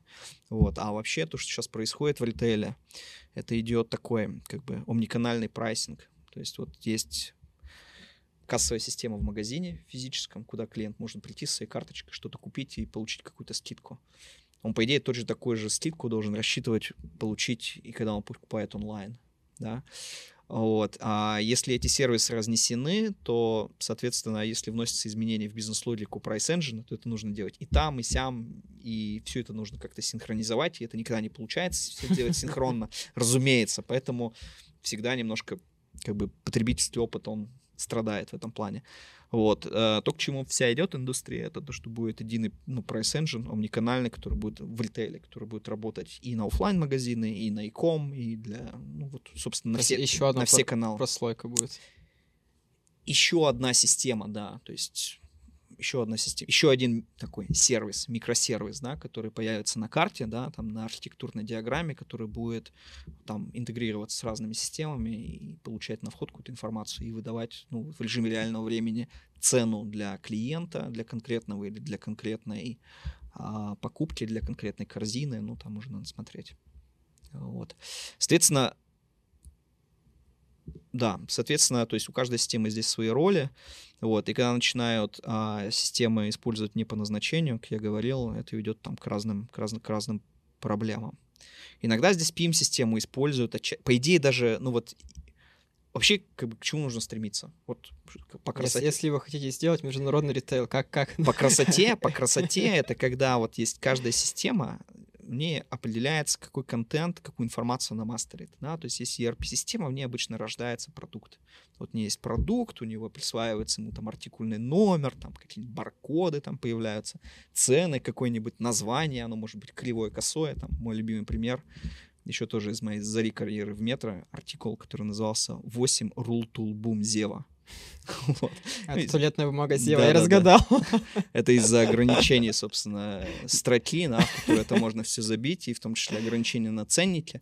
Вот. Ну, вот, вот такое вот описание, такой продукт. В общем, вот э, продукт с такого качества информации, он рождается в ERP-системе, а в ней э, вкладывается, в ней вся информация есть, которая необходима для скажем, операционной деятельности, чтобы этот продукт или произвести, или заказать, чтобы его хранить на складе, чтобы можно было перевести.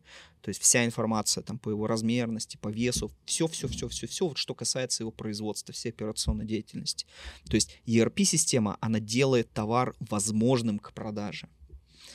PIM-система, она эти данные, она берет эти данные из ERP-системы и их обогащает. То есть она говорит, что это не 8 рул тулбум Зева, что это там 8 рулонов туалетной бумаги Зева, что там запах лимонный, там вот фактура такая-то, там послевкусие такое, ну, в общем, вот, вот все-все-все-все вещи, плюс дополнено фотографии с разными ракурсами, э, ну, разные другие вещи. Вот, то есть э, PIM-система решает задачу, чтобы этот товар не только люди смогли купить, но и захотели купить. То есть это как бы уже надстройка над каким-то таким базисом, который решает ERP-система, ну, либо PLM-система, в зависимости от типа бизнеса. А вы, Вот. вы вендорите чужие решения? Мы вендорим чужие, чужие решения. У нас есть только по даму своя разработка, которую мы сейчас выводим на рынок. А, в основном, ну, то есть по PIM-системе мы вендорим чужие системы. Все системы, везде требуется кастомизация практически. Ну, конфигурация всегда, кастомизация чаще всего, особенно если мы говорим про а, больших клиентов, у которых большие запросы, большие потребности, вот, и есть желание вот как бы свои потребности А удовлетворить. в каком виде эти системы вообще продаются? Ты покупаешь просто код, который можешь у себя на серверах разворачивать, или количество пользователей, или количество данных, и данные ты можешь у себя разворачивать на серверах или есть на серверах заказчика. Вот об этом еще расскажи. Есть разные подходы, то есть есть разные варианты хостинга, то есть это можно хостить. Некоторые клиенты говорят, мы будем хостить только у себя. Некоторые говорят, нам Кажется, окей. большинство клиентов. Большинство, мне кажется, в России. Вот. Да, А, то есть Wal- Walmart готов хостить не у себя. Все на самом деле, ну, как бы, Просто если Мне ты кажется- крупный, мне кажется- это, мне же, кажется, это же вопрос все- бизнеса и безопасности. да, все немножко отрицают реальность, мне кажется. То есть до сих пор держатся за это. Будущее все равно за как бы клаудными технологиями. Поэтому все в конечном счете окажется там где-то или в GCP, или там, или в Амазоне, или, или еще где-нибудь, да, или... Нет, ну просто может быть в Амазоне, в. Амазоне, в твоем Амазоне, который ты купил, или оно может быть в Амазоне этой системы, которая мне поставляет ПО. Но это другая уже история. То есть здесь мы говорим, окей, то есть есть он-прем, то есть я сам как бы хочу свою систему, я покупаю лицензию, да, там я покупаю ключ, там скачиваю, устанавливаю, а дальше все, все, все, все обслуживаю этим. все вендоры в целом сейчас, они все движутся на SaaS-модель. То есть многие перестают поддерживать свои старые, скажем, там, он-прем версии. Не, вот у нас вот сейчас вот SaaS, переходите на SaaS. Ну, то есть я уже не могу тогда кастомизировать ее никак, то, что у меня там было допилено. Есть сложнее, то есть есть большие проблемы перехода. У меня есть несколько проектов я делал для, ну вот один, например, для Дельхейза, это бельгийский ритейлер. Вот, они использовали там дам-систему, которую они там сами раньше хостили. Вот, а она уже давным-давно не поддерживается. Это уже реально становится там бизнес-критикал для них. Вот, и они просили нас оценить, что им вообще в плане денег, в плане времени, в плане там затрат, да, а, встанет переход на SaaS версию. То есть SaaS, его как коробка, да, его, ну, то есть там оно подвергается кастомизации, конфигурации. Вот, разумеется, в код туда не залезть, вот, но у него есть API, то есть можно какие-то отдельные сделать рядом сервисы, которые будут какие-то свои задачи решать. Сколько вообще игроков на этом рынке дам систем? Типа 5, 10, 100. Он, он растет. Ну, ключевых, наверное, да, там 5. И, и, и кто это, чтобы можно было ну, сейчас, например, ну, например, вот из таких, скажем, ну, эм, один из лидеров рынка — это Adobe. Внезапно. Это, внезапно, да. А, это Sitecore, очень активно сейчас продает свой Sitecore Content Hub. А, Aprima, система, которая раньше принадлежала, ну, которая купила дам платформы, сейчас ее под своим брендом развивает у компании Adam Software. Они ее купили. Есть Steam Binder, например, в целом. Ну, это уже такие игроки, игроки поменьше. Но вот из крупных таких прям, которые на слуху бренды, это Sitecore и Adobe. Угу. А сложно вообще на этот рынок выйти? Ну, он коммодитизируется, конечно, то есть, ну, вопрос такой, сложно ли конкурировать с Adobe, да, с одной стороны, ну, с Adobe да. сложно. С Adobe Звучит сложно. Как с, Microsoft, как с Microsoft конкурировать. Просто есть, есть, а, я думаю, что здесь как на любом рынке, то, что когда происходит рост, то есть здесь как бы это рынок 100% уже как бы матюрный, то есть он растет, но это не, там нет какого-то такого супер роста. А, все игроки предлагают примерно одно и то же, да, то есть у них очень часто идет торговля, точнее, они пытаются продать свой продукт, а, говорит, а у нас вот тут вот есть интеграция, например, вот с SAP, например, да, вот вы используете SAP, нам, соответственно, будет удобно с вами работать. Вот, то есть продают какие-то интеграции. То есть, ну, Adobe, понятно, он продает вообще там целый сьют. Да, там, вот, покупай все. Вот. Если говорить о таких монструозных системах, типа SAP, по крайней мере, о чем я знаю, там часто много ошибок встречается, которые там никогда не будут поправлены, и там пользователи иногда мучаются из-за того, что система монструозна, долго развивалась, много багов накопилось, с этим сложно бороться.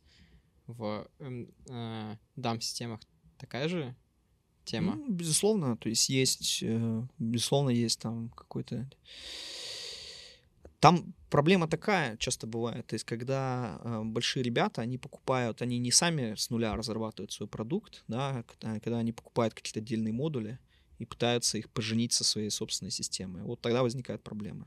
Вот. Э, тогда, точнее, скорее возникают проблемы часто, там, скажем, э, Content Hub купил свою платформу у компании там Style Apps, у которой я с ней не работал, но, в общем, есть там к ним знающие люди говорят, что там качество кода так себе. Но тут я как ну, бы... Даже вопрос не качество кода, а качество итогового продукта. О том, что встречаются какие-то баги, которые баги внезапно с... вылезают и... Баги случаются везде. Баги, сл... баги, получишь. Да, баги, баги случаются всегда и везде, и это нормальная история. И они и везде. То есть это, это, это, это сразу еще стоит вопрос просто безопасности данных. Хотя, конечно, возможно, тут не такая критичная, потому что пользовательские данные не хранятся но все равно. Ну, если какой-нибудь... Здесь есть, конечно, то есть... Многие это, большие система... продукты очень дырявые просто. Ну, не все продукты, но они как бы...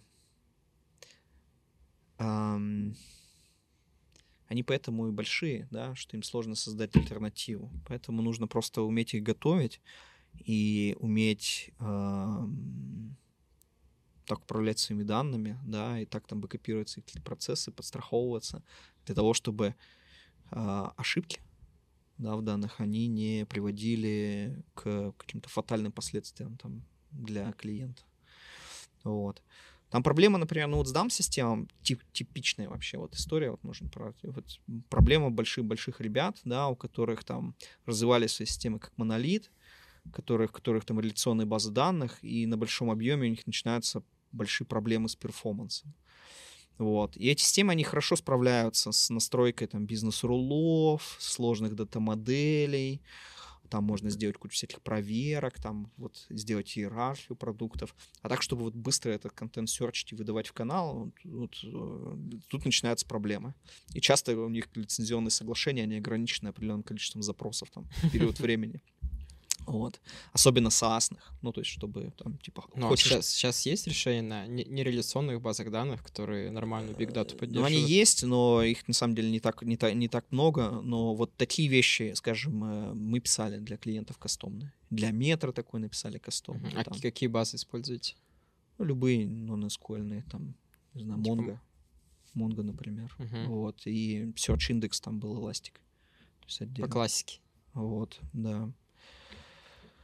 Вот. А, ну и вот такие вот middle layer, да, над коробочными продуктами, их достраивают, вот их как раз делают э, такие компании, как PAM, на этом зарабатываем, на устранении, скажем, каких-то неточностей, а, а в России... несоответствие, несоответствие там ожиданий клиентов и там возможности коробочного продукта. А в России и СНГ эти мировые дам-системы используют?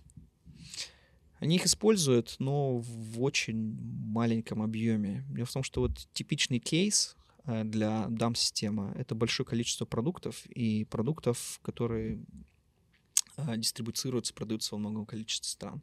В России не так много брендов, которые создают продукты в России и продают их по всему миру. Да? Нет, ну есть бренды, это которые можно... создают в России и продают во все СНГ.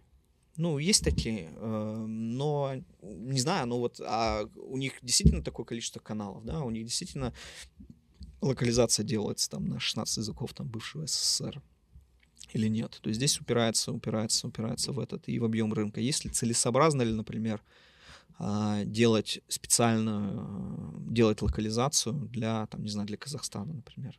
Ну, если в Казахстане, окей, в Казахстане там, по, по закону необходимо на двух языках писать там и все на ценниках, и товары, вот, но для каких-то других стран не знаю, то есть, возможно, там просто идет коммуникация на русском и все.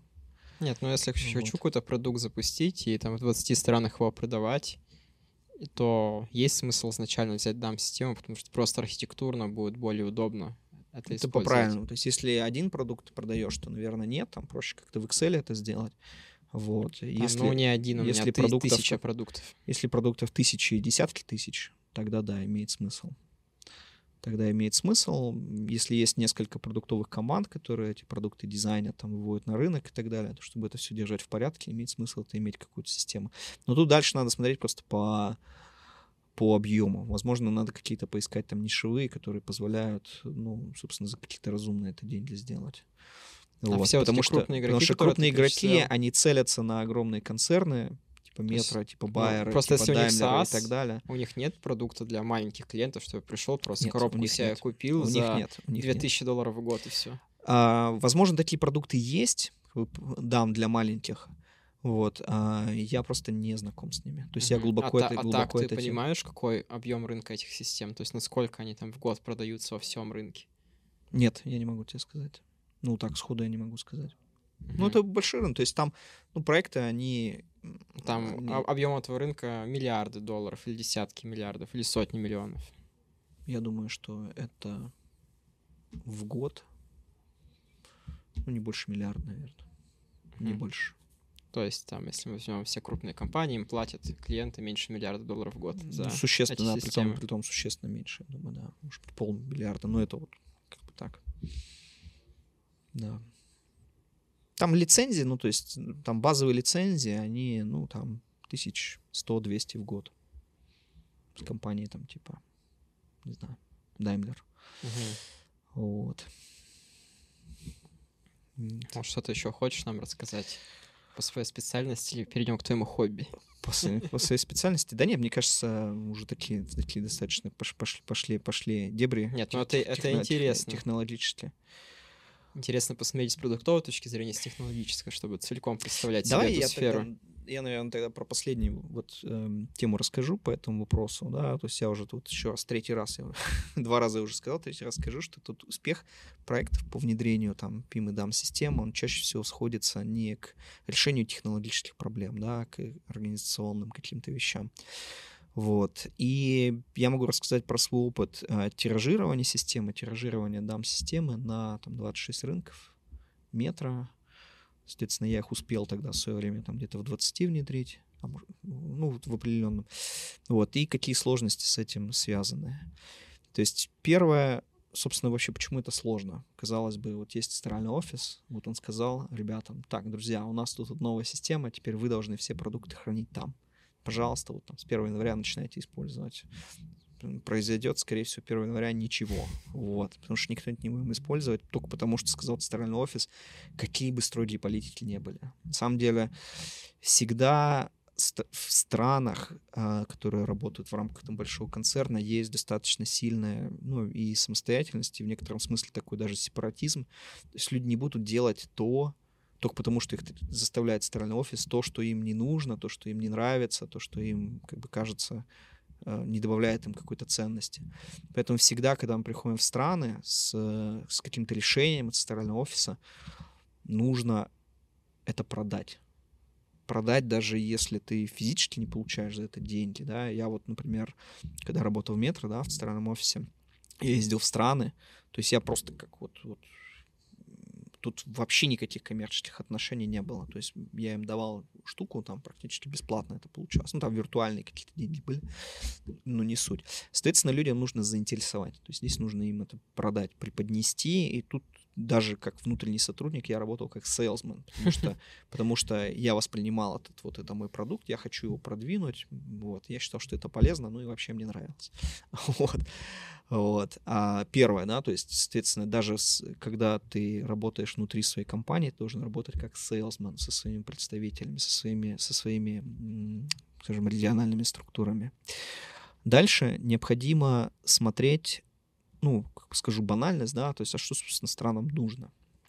Да, то есть их нужно слушать, с ними нужно разговаривать, их не нужно там учить жизни, вот, о том, что вы все делаете не так, а у нас вообще принято по-другому. Ну и можно давать какие-то примеры, но чаще всего люди не хотят это слушать и не будут слушать. Если ты как бы будешь сильно, сильно учить жизни, да, ну они тебя выслушают, скажут, ну все, окей, давай там созвонимся. Полетай в свой Дюссельдорф, давай там созвонимся потом. В Q5 сделаю. Да-да-да-да-да. Вот, соответственно, нужно найти какие-то вещи, какие-то их проблемы, какие-то их боли, которые необходимо решить. И здесь а, то, что, ну вот я старался сделать, это найти какую-то вот маленькую какую-нибудь штучку, да, ну вот на которую можно крючочек, на который их можно подцепить или чем-то их удивить. Скажем, в метро всегда была проблема, очень часто вот в, в огромных структурах люди жалуются на неповоротливость центрального офиса. Вот. С тем, что у меня теперь уже был доступ к программистам, которые тем более уже сидели в Беларуси, в ИПАМе, у меня был очень прямой доступ к программистам, и я был и продукт-менеджером, поэтому я мог приоритеты менять достаточно быстро. И будучи в какой-то стране, например, я с ними разговариваю, там, мы там пару дней с ними там посидим, там, поговорим, узнаем какие-то проблемы, вот, покажу им продукт, они скажут, что о нем думают, дадут какие-нибудь советы, скажу, о, да, классный, прикольный там совет, интересная штука, интересная фича, и уже там практически пишу, так, вот фича такая-то, ты ды давайте в следующий спринт. И когда у нас уже через две недели, например, следующий созвон со странами, Uh, ну вот это уже как бы вообще из зоны там черной магии. Я говорю, слушайте, мы вот с вами встречались, вы дали нам классную вообще идею, смотрите, вот там кнопочку раскрасить, грубо там в красный цвет, смотрите, я вам хочу просто показать супер, спасибо за идею, мы уже имплементировали, вот смотрите, как это выглядит. То есть тут чаще всего у людей там просто отваливаются челюсти, у них вот появляется, скажем, расположенность к твоему продукту, вот. И, ну, то есть, положа руку на сердце, да, не всегда, как бы, эта кнопочка красного цвета, она вообще кому-то нужна, да, но вот это некий такой триггер, который людей, людей цепляет. Да, есть тут элемент такой манипуляции, но зато у них есть уже доверие, и они дальше как бы все... Вот, вопросы... что самое важное, социальная инженерия. Да, то есть дальше уже там вот все, все, все как-то с людьми идет, все, все с людьми идет проще. И второй момент, а, который важный, возможно, на самом деле, ну, то есть, который гораздо, гораздо более важный. Когда я говорил про PIM и DAM системы, вот я уверен, что, не знаю, вот у тебя или вот там те, кто нас смотрит, у них появилось такое ощущение, ну что за нудятина, ну что за вообще хрень, как эта система, туда вносить данные, все вот это вот, зачем это нужно? И точно так же на это смотрит часто бизнес, потому что люди привыкли работать в своих Excel, их все устраивает, агентства креативные, которые там работают с клиентами, их тоже все устраивает, у них все материалы лежат на их собственных там серверах, у себя под боком, не у клиента, у них есть зависимость, у клиента появляется зависимость на них, их вообще, они вообще не заинтересованы всем этим делиться в какое-то облако, там тем более бизнес-кейсы дам систем, чтобы еще этим контентом страны между собой делились, и, ну, то есть там, на самом деле, вот здесь там, миллионы евро можно на этом экономить крупным, крупным ребятам. Вот, соответственно, что должно побудить людей какие-то вообще данные загружать? Вот просто ради того, чтобы данные были в чистоте и в порядке, вот мы их будем туда загружать, хранить, никто ничего не будет это делать, это все хрень, вот, то есть это люди найдут 100-500 способов, как, как вообще от этого избавиться. Поэтому необходимо создавать какие-то мотивы, не то чтобы выкручивать руки, но вот давать им возможность, например, как-то их немножко подталкивать к этому пример, например, а, ну вот в метро, что мы сделали, запустили очень простой кейс, вот примитивный, но практически на все сразу одновременно. А мы запустили публикацию на CDN из DAMA, то есть все продуктовые картинки, они публиковались на CDN и быстро-быстро там дистрибутировались по всему миру, когда было необходимо. И там было несколько иком решений, и с одним из них, самым крупным, мы с ними договорились. Друзья, смотрите, давайте как бы вы больше не будете хранить у себя картинки, вы будете использовать наш сервис. Они такие, да, зашибись. Мы сделали с ними интеграцию и постепенно ее раскатали на все страны. Вот. И у стран не то, чтобы у них не осталось выбора, да, то есть что им делать, но у них появился, скажем, такая необходимость, то есть если они хотят, чтобы вот их товар был вот в этой системе, да, был, они должны использовать там вот мой продукт, например. Вот. Это, ну, это как бы полностью не активирует весь потенциал, но это вот один из use cases, да, один из сценариев, который как бы страну эм, или группу пользователей, да, он знакомит с продуктом, начинает его использовать, и дальше можно как бы эту точку роста использовать уже, чтобы какие-то новые там сценарии активировать. Оказалось бы, просто интеграция продукта, что скучно, а тут даже творчество надо применять, чтобы сподвигнуть людей. Здесь очень важно тактику. Очень важно, как бы, чтобы это очень, очень важно действительно здесь, здесь, здесь тактика раскатывания. То есть здесь вот просто, когда я смотрю, когда люди, ну вот некоторые там продуктовые менеджеры или project менеджеры, они вот свои планы рулаута рисуют просто там в PowerPoint, да, вот окей, у нас есть там 20 стран, окей, сколько нам нужно стран? Две недели, ну вот, вот как бы вот рисуют такой вот ганчарт, и вот у нас так будет, ну нет, а почему это будет так? То есть почему люди должны вот, вот, вот здесь взять и начать это использовать? То есть здесь... Э, Разумеется, это ну, не всегда так. Наверное, есть какие-то организации, в которых там люди более, скажем, такие как бы может быть, более хорошо организованные, с более высокой дисциплиной, где можно внедрение вести чуть более, скажем так, директивно. А, но мой опыт показывает, что, ну, то есть успех там, где ты действуешь, скажем, не совсем нестандартно, ты ищешь реальный интерес, думаешь, как вот, вот пролезть так, сяк, как начать с чего-то маленького, прийти с этим в страну, показать, а вот смотрите, что мы делаем. Вот, то есть вот эти все, все, все вещи, то есть нужно добиться доверия, нужно э, действовать как продавец, да, и нужно искать те use cases, которые, ну, какие-то валидные, которые заставят, которые замотивируют людей использовать твой продукт. Ну, такой, скажем, вот такой скучный и нудный продукт, как вот там система для управления там продуктовым контентом. Все, теперь я понял, за что платят эти консультанты. Очень интересно, спасибо. Вот, ну да.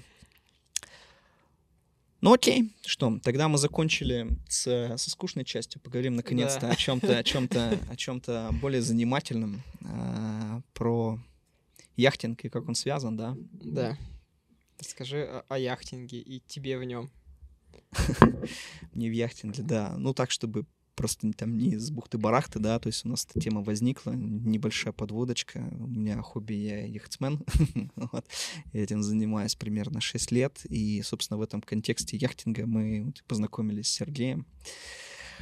А, яхтинг — это здорово, яхтинг — это интересно, яхтинг позволяет как бы открыть для себя вообще новые измерения путешествий, да, вот ты, можно осваивать землю, совершая пешеходные маршруты, автомобильные, а можно осваивать какие-то страны или землю, да, там, с борта судна.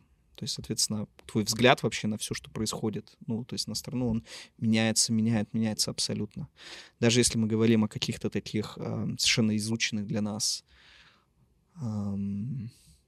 стран, как, например, Турция, то Турция с воды и Турция с, с берега. Это совершенно там, это, это две разные Турции, то есть их даже невозможно сравнивать. А вот, как, ну, как ты вообще решил попробовать? Как я решил попробовать? Ты уже, там 30 лет жизни прожил, и на яхте не катался. И как? И вдруг на самом деле, стал... на самом деле, да. То есть, ну, как решу попробовать? Ну, мне в целом всегда интересовал, интересовал туризм, в том числе такой экстремальный туризм, то есть что-то новое, какие-то такие вещи. Вот, то есть мне изначально э, путешествия, да, в том числе там под парусом, мне были совершенно не чужды. Морская стихия мне была совершенно не чужда. Вот. А друзья съездили, получили лицензии, начали там фотографии в Фейсбуке постить а, и как-то мне это так заинтересовало, и я в какой-то очередной визит в Екатеринбурге, я встретился с ними, мы пообщались, все, все рассказали, как это все функционирует. И я подумал, классно, я хочу попробовать. Я собрал друзей, тоже из Екатеринбурга. Мы прошли обучение, получили лицензии. Ну, и с тех пор понемножку, понемножку, понемножку ходим. Вот. А как бы такое второе дыхание моему увлечению дала моя сестра, основатель и руководитель компании IT People. Она мне году в 2018 звонит, говорит, слушай, тут такая история. Мне тут предложили делать IT-регату. Ну, то есть вот покатушки такие яхтенные для э, работников IT-индустрии, скажем слушай, прикольно, я что-то в этом ничего не понимаю, может, как-то вместе мы это сделаем? Я говорю, о, классно, классная идея, давай попробуем. Ну вот, с тех пор пробуем, развивая потихоньку этот формат. То есть мы уже провели 5 IT-регат. В этом году уже была одна в Черногории, вот совсем недавно, и будет еще одна в Турции. И вот ну, с Сергеем, Сергеем как раз, как раз мы вот в этом контексте и познакомились. Да, познакомились как раз на IT-регате год назад в Турции, и сейчас в Черногории тоже плавали на одном судне. Расскажи вообще подробнее, в чем преимущество формата IT-регат, в чем заключается? Ну, здесь есть, опять же, несколько, несколько слоев, можем несколько слоев преимуществ так занимать. Да.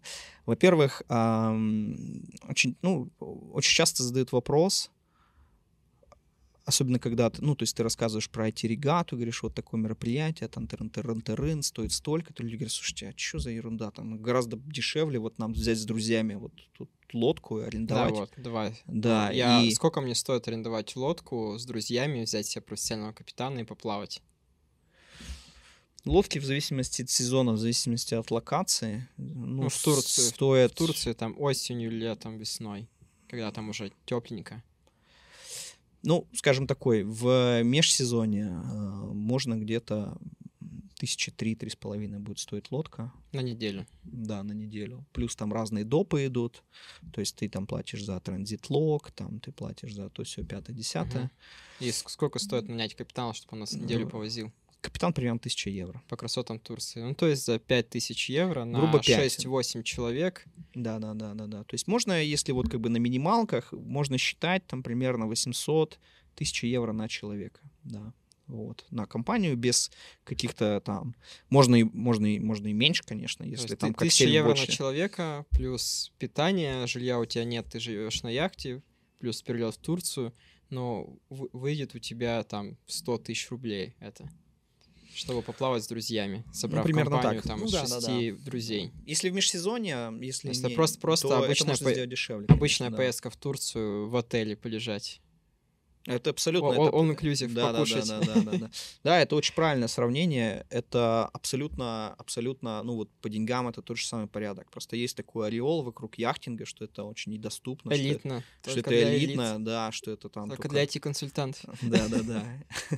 Вот. А на самом деле нет. То есть это абсолютно сопоставимо с обычным, с обычным отдыхом в гостинице. Да, это может быть чуть менее комфортно. а, Ну, просто особенности яхты, да, то есть там она не очень большая. а Вот. а, еду, наверное, иногда нужно саму себе готовить. Вот. Но это, понятно. конечно, гораздо больше эмоций. цены самостоятельно с друзьями определили. Вот, а это у- одна у история. сколько стоит? Вот, у нас это стоит, ну, сейчас это стоит, опять же, в зависимости от локации, ну, где-то от 1700 евро это сейчас стоит у нас за участие. Вот, что человек получает за эти там, 1700 евро? Это, во-первых, классную компанию, да, это людей из своей индустрии, это интересных людей, людей из э, десятка стран, Многие люди ездят и нам говорят отзывов, что мы едем, вот, чтобы познакомиться с новыми, с новыми людьми. А, потому что вот в нашем возрасте, там, в возрасте там, 35 лет, не так просто, особенно люди, кто уже там живет, например, за границей, еще где-то, не так просто вообще там заводить новые связи, новые, новые контакты, новых друзей. Это одна из площадок, где можно познакомиться с интересными, успешными русскоговорящими людьми, которые живут там по всему миру. Получается, первая вы, вещь. Вы все организуете, набираете людей на это мероприятие, также неделю катаетесь, там порядка скольки там 40 человек на там, 6, 7, 8 яхтах, и вы неделю проводите вместе. Ну да, то есть звучит, звучит это очень похоже на просто круиз. Это действительно только единственное, мы ходим группой. А, ну а дальше начинаются нюансы, да, там. Вот. То есть нюанс первый. То есть, во-первых, мы а, продаем индивидуальное участие, то есть не обязательно собирать там кучу друзей, и это на самом деле огромные организационные там проблемы тут возникают, вот, чтобы собрать, собрать компанию, куда-то полететь. Кто собирал людей куда-то, те все поймут. вот.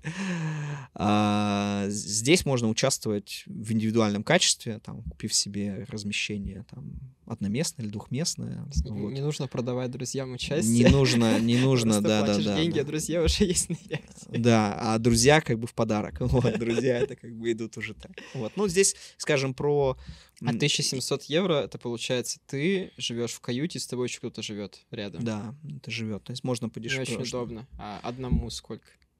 Слушай, я не помню на память, там, наверное, где-то в районе, там примерно, да, где-то, наверное, 2500 сейчас стоит. Посмотреть, Там на сайте нужно посмотреть. Ну вот. Ну, порядок, порядок такой. То есть это, это дороже, но не в два раза дороже. Вот. Да, соответственно, то есть собирается наша такая компания а, разухабистая. Вот. Мы селимся на лодке. У нас на лодках, на каждой лодке есть капитан. Есть либо профессиональный капитан, кто этим деньги зарабатывает, вот, либо есть капитан-любитель, вроде меня, да, кто едет просто развлекаться. Вот. А для кого, ну, не то, что развлекаться, да, то есть для меня этот проект, для меня это работа, вот, но все-таки для меня яхтинг — это хобби. Вот. Дальше. Что у нас, э, чем мы отличаемся от круиза, скажем, да, у нас есть, э, это регата, вообще регата подразумевает гонки. Очень часто люди говорят, у нас регата, а, но мы не гоняемся. Ну, то есть это не совсем корректно, все-таки регата подразумевает спортивную составляющую, она у нас есть, и мы ее развиваем. То есть последний раз у нас был и профессиональный судья, и правила по, и гонки по правилам парусных гонок, и буи, и трекинг маршрута, и семинары по тактике гонок, и там много еще чего другого. Вот. А также у нас есть э, деловая программа. Деловая программа, ну, она происходит чуть на берегу, она включает в себя и бизнес-завтраки, когда люди собираются по интересам и обсуждают насущные вопросы. Ам, айтишные, бизнесовые, либо какие-то общечеловеческие. Например, личный помощник. Нужен он, не нужен, какие задачи ему можно передать и так далее. Вот. А, ну, то есть э, деловой завтрак, очевидно, да, то есть он происходит утром, а вечером у нас э, также ну, ужин и другая деловая программа. Это и выступления участников, это и разбор кейса, и деловые игры, и много чего другого. То есть мы наш формат и деловой программы тоже постоянно его изменяем, пытаемся развивать.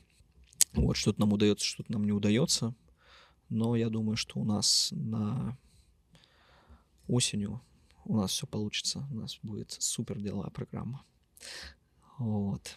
Поэтому да, поэтому если интересно, то если вы бодрый, ловкий, умелый, смелый, смелый, ловкий, умелый, то, пожалуйста, присоединяйтесь Сам, к нам. Самый первый вопрос, который у неподготовленного человека появляется, укачивает на лодках? В принципе, укачивает, вообще укачивает всех, да, всех укачивает в разной степени. Мы обычно, у нас эти регаты проходят в локации, где особо не укачивает людей. То есть за там 5 регат, ну вот только одной девушке, вот ей реально было некомфортно. Вот. Ну, некомфортно это тоже, это тоже такой особый. То есть мы отходили, она говорит, так, мне что-то некомфортно становится, и она спускалась в каюту и ложилась спать. Во время перехода она спала, во время гонок она спала. Вот, просыпалась строго минут за 15 до швартовки. Такая, о, супер, я как раз, я как раз вовремя. Вот, то есть, на самом деле, одна из реакций организма, когда человека, когда человека, ну, вот укачивает, да, хочется спать. Поэтому прекрасно люди засыпают, и тут проблем, проблем нет. А вот. А когда спишь на лодках, тебя там же качает тоже? Это э, комфортно вообще? Э, ну, мы стоим, мы достаточно крепко привязаны на стоянках, поэтому там скачки проблем нет. Это скорее добавляет пикантности и, наоборот, ощущений. Легкие покачивания, там шелест ветра, который там какие-нибудь веревочки там треплет, плохо привязанные. А дискомфорта здесь нет. То есть мы хорошенько привязаны, поэтому любая погода в море, здесь проблем с какой-то там с безопасностью и вообще с ощущением себя в безопасности. Безопасности нет, да. А если плохая погода в море, то мы, разумеется, не гоняемся. Ну, вот у нас было однажды мы отменяли гонки из-за плохой погоды. Это было в конце осени в Турции. Вот один день там был прям задувало качественно. И мы просто, мы просто, мы даже в море не выходили. Там, То есть за безопасностью следите. Да, там и сдувало, там и дождь лил. То есть там было все, все серьезно. А. Ну, это был конец сезона. То есть это, был, это уже был почти ноябрь. То есть такая уже рискованная, э, рискованная погода. В начале октября там будет все хорошо. Вот, Во время гонок яхты же кренятся вот так вот и...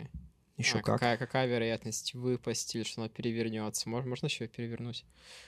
Перевернуть практически нереально. То есть на тех ветрах там с той погодой, которой у нас нет. Ну, это, ну, возможно, наверное, все, но практически это нереально. То есть она можно как бы рассчитывать на то, что не перевернуть. Ну, перевернуть можно. Можно ее как бы накренить, если очень сильный ветер будет, но она потом все равно встанет. То есть яхта имеет э, вся под корпусом внизу, да, то есть такую штуку, которая называется киль. Вот, и там она весит несколько тонн, поэтому оно, она вот яхту удерживает в вертикальном положении. Когда яхта идет э, острым курсом, когда дует сильный ветер, тогда действительно ее кренят, лодка кренит, нужно соблюдать определенную технику безопасности, нужно держаться. Вот. Ну и лучше, в общем, в целом как бы надо занимать себя чем-нибудь полезным, например, откренивать, сидеть с другого борта, а, который, соответственно, поднят из воды, и свою массу тела употреблять для того, чтобы этот крен уменьшить. А это реально как-то влияет, если яхта весит несколько тонн, а ты весишь несколько десятков килограмм, то это на что-то влияет? Это очень сильно влияет, это очень сильно влияет. Даже, ну вот, э, я когда шкипер, то есть у меня команда ну, при поворотах, она, соответственно, там перемещается с одного борта на другой, вот. А когда, когда сильный ветер, я тоже перехожу. Вот. А когда ветер, например, не очень сильный, то я ловлю тот момент, вот, когда вот... Там, на самом деле, э, лодка должна ходить с креном. Это ее, в общем, нормальное состояние. Вот, крен должен быть. Вот. Плохо, когда он сильно большой, или его совсем нет, или очень-очень маленький. Иногда есть такой термин даже закренивать, то есть садятся наоборот на тот борт, который хотят его немножко придавить. Вот. И когда нужно как бы тонко немножко настроить лодку, то я даже экипажу не говорю там переходить или там кто-то там переходить на другой борт, я сам перехожу с, э, там, с левого борта на правый или наоборот. Там, на яхте там есть два руля, поэтому я могу и справа, и слева рулить. Вот, поэтому, нет, такие вещи, они очень чувствительные. А, особенно, когда две лодки идут рядом. Ну вот, когда ты как бы гонишься не за счет тактики, как ты построил маршрут, а, ну, ходом, то, ну, то есть это крайне важно, да, чтобы лодка имела, правильно была закренена. А столкновения у вас бывают? Столкновения с лодками у нас на эти регате такого не было, но в целом, ну, такое бывает, да. То есть это, это все-таки спорт, это азарт, такое бывает. А, ну, вот обычно это ни- каким-то не происходит. Ну, то есть не приводит это. То есть Там, лод- там небольшие лодки- скорости? То есть это бе- безопасно вообще? Эм, Я бы так сказал. То есть там ситуации столкновения происходят, э, ну, риск есть везде, всегда. Ну, вот у меня на маленькой лодке, например, э, меня въезжали прям на старте, э, въехали, ну, не то чтобы там прям на полной скорости, но вот две лодки вначале одна, потом вторая въехала. Это было не на эти регате, там немножко другая была специфика, небольшие лодочки. Ну, то есть это неприятно, но не смертельно. Мы, более того, даже эти... Там было пробитие корпуса, я был матрос, то есть мне капитан скомандовал, так, ребят, давайте сейчас мы повернем. Мы подняли эту часть корпуса над водой, заклеили армированным скотчем и, в общем, пошли дальше. Да, там воду потом чуть попозже, когда было время, вычерпали. Ну, то есть это бывает, но это, это, это не драма, это не ведет чаще всего там, к каким-то там катастрофическим последствиям. Вот, то есть а, травмы бывают на лодке. То есть вот погибнуть, грубо говоря, или пострадать, да, от того, что лодка въедет, ну, это практически нулевая вероятность. Вот. А чаще всего травмы связаны с тем, что люди с несоблюдением техники безопасности, с неправильной обувью, на лодке очень много разных маленьких выступающих металлических предметов, тросиков, а, разных там железячек и так далее, которые, если пнуть, например, а, а, в обуви незащищенной, то это достаточно болезненно бывает. Вот, это основные вещи. Ну и при сходе с воды, да, то есть там трап, он такой немножко иногда подвижный, поэтому нужно соблюдать меры предосторожности, когда заходишь с берега на лодку, либо наоборот с берега с берега, ну, либо, либо с лодки на берег. Особенно если что-то несешь, то тут можно, тут надо просто быть аккуратным. Вот, соответственно, если мы всегда, ну, и, в принципе, у нас все капитаны, я лично всегда провожу достаточно подробный э, инструктаж по технике безопасности, А, и мы заранее даем его ознакомиться нашим участникам, чтобы все были подготовлены. Если его следовать, если ему следовать, то каких-то проблем не стоит ожидать. А по вашим опросам люди зачем едут за бизнес-программой или за гонками? Или там за красивыми видами и отдыхом просто? Собирали же такую статистику? Мы опросах? собирали, конечно, такую статистику после каждого мероприятия, безусловно, и собираем формальную обратную связь. Люди едут на самом деле и за тем, и за тем. То есть вот а, мы в в последнем опросе мы просили проранжировать людей, что вам важно, вот расположите в порядке приоритетов для вас, что для вас важно, да, вот там, в эти регате. Вот. По ответам, то есть самое важное — это гонки и нетворкинг. То есть люди хотят знакомиться, люди хотят общаться. Вот. Я думаю даже, что люди едут как бы не за таким... все- Это все не работает. Тут это, как сказать, тут невозможно вот убрать нетворкинг, оставить одни гонки, и вот регата будет классная, да, невозможно оставить один нетворкинг, убрать гонки. То есть все должно быть в балансе, то есть гонки, они дают, они рождают страсти. Гонки дают, дают впрыск адреналина, это интересно, это азартно, это волнительно местами. То есть это дает совместно пережитые эмоции людям, которые потом выходят на берег, там обнимаются с друг другом, обсуждают, кто как кого обошел. Вот. Это все, это дает хороший, ам, хорошую базу для дальнейшего общения, уже для нетворкинга, для знакомства, для всего. А вы, вы осознанно сразу такой формат сделали, шли к нему итеративно все эти пять регат? А, какой именно формат? Ну, когда есть нетворкинг и гонки, когда... Когда Ну, на вот самом то деле с гонками, происходит. с гонками, эм, вот я не могу сказать, точнее, да, то есть е- вот у нас сразу было видение, вот что вот у нас вот будет вот так. Vision, нас- как у Стива Джобса. Да, да, да. Нет, у нас такого не было, у нас все было интерати- итеративно. Вот, если честно, в начале мы были скорее, мы были близки к круизу. Вот, это когда просто люди селятся на лодке, мы переезжаем с места на место, у нас мы не гоняемся, у нас все так на расслабоне, у нас остановки, купания, там, все дела, катание там на чем-нибудь, на каких-нибудь этих кранцах, там, ну, в общем, всякие водные, водные, водные развлечения. А на берегу у нас, да, деловая, развлекательная программа, мы это делаем. Вот. А потом как-то, ну, и обрабатывая, собственно, обратную связь, и как-то слушая, слушая самого себя, э, самих себя, мы поняли, что да, гонки — это круто, это интересно, и мы начали этот формат, скажем, целенаправленно развивать. Вот. Ну, вот мне кажется, что, ну, вот Сергей не даст соврать, на последней регате, мне кажется, мы сделали такой, скажем, значительный шаг вперед вот в этом вопросе. Вот. Но мы не собираемся как бы становиться вот какой-то спортивной регатой, там, конкурировать там с э, Marbles Race Week. Это абсолютно как бы не наш бизнес, это, это, это про другое. Мы точно утратим как бы свою идентичность, если будем к этому стремиться.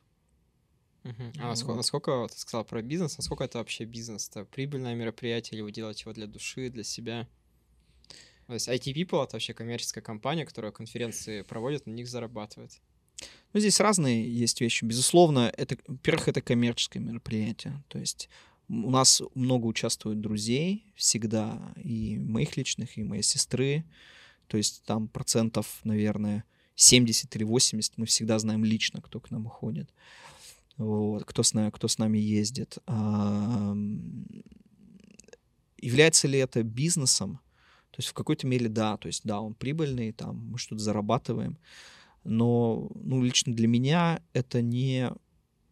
Ну, то есть его на- наличие этого источника дохода никак не, а, не, соответс- не, не соответствует с, скажем, временными затратами, которые я в это инвестирую. Вот. И точно никак не влияет там, на мой уровень жизни глобально. То есть это, да, это деньги, но это не какие-то там космический заработок. В этом плане это скорее такая вещь, которая нравится, которая для души. Вот. Что я могу сказать про свою личную мотивацию, почему я это делаю? Ну, во-первых, мне вообще нравится быть частью комьюнити, IT, people, IT, ну, вот IT-регаты. Мне кажется, это крутая штука. То есть я там с гордостью могу сказать, да, я вот один из капитанов и организаторов IT-регаты. А, второе, для меня это возможность поддерживания вообще связей с, ну, вот, с моей страной, да, откуда я родом, и с моим городом, потому что много участников из Екатеринбурга. Вот, и с, моими- с моими друзьями мы встречаемся раз в год там, на эти регате. Многие какие-то спящие связи, которые вот как-то люди приходят, например, на эти регату, они вот людьми, люди, с которыми я не виделся, там, например, 10 лет, да, они как бы заново там проявляются, это очень интересно. Поэтому, ну вот, для, для меня это мотивация.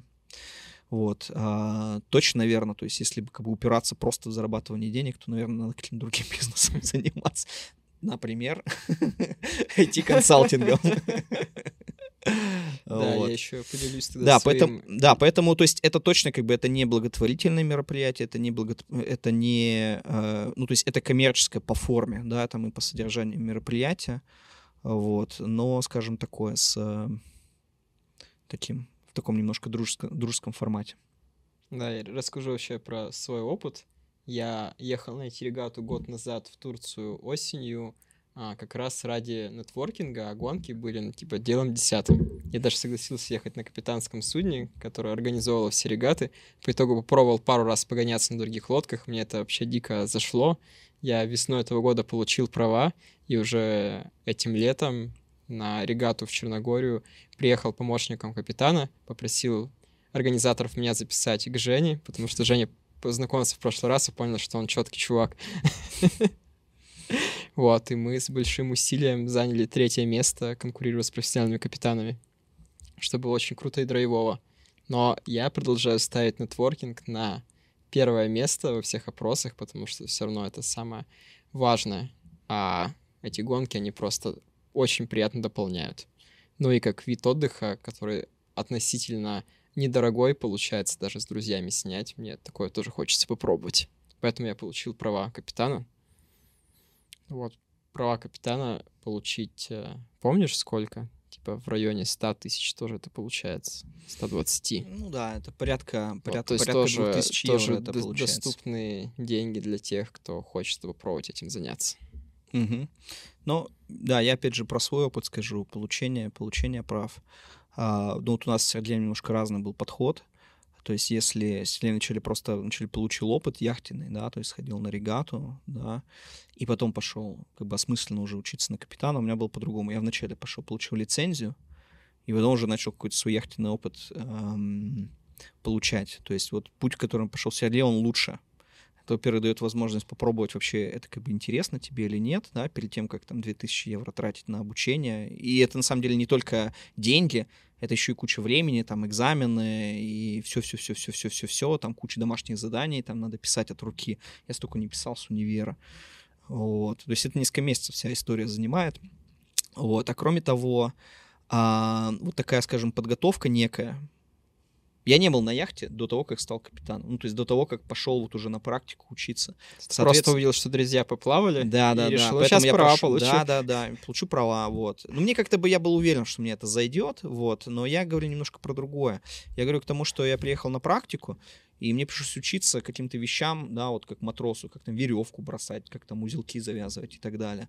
То есть, а, хотя можно было бы это время, да, на самом деле это самое ценное вот время с инструктором, да, самое дорогое во всем этом обучении, потратить на какие-то вот ну, те вещи, которые более актуальны для капитанов, настройка парусов и так далее. То есть я после получения лицензии, ну, то есть я могу сказать честно, я вот как вот точно так же, как вот я права получил в 18 лет, вот, то есть я получил права и начал учиться водить, вот, то есть я также получил права на яхту и начал как-то учиться ее дальше там водить, вот, да. Поэтому да. Ну, это все, ну, да, еще раз, да, то есть это тоже, это достаточно доступная ис- история. То есть это не какие-то там космические деньги. А вообще, Вот. вне эти регаты яхтинга у тебя много в жизни? Там ты раз в два месяца плаваешь на яхте. Это вообще значительная часть твоей жизни?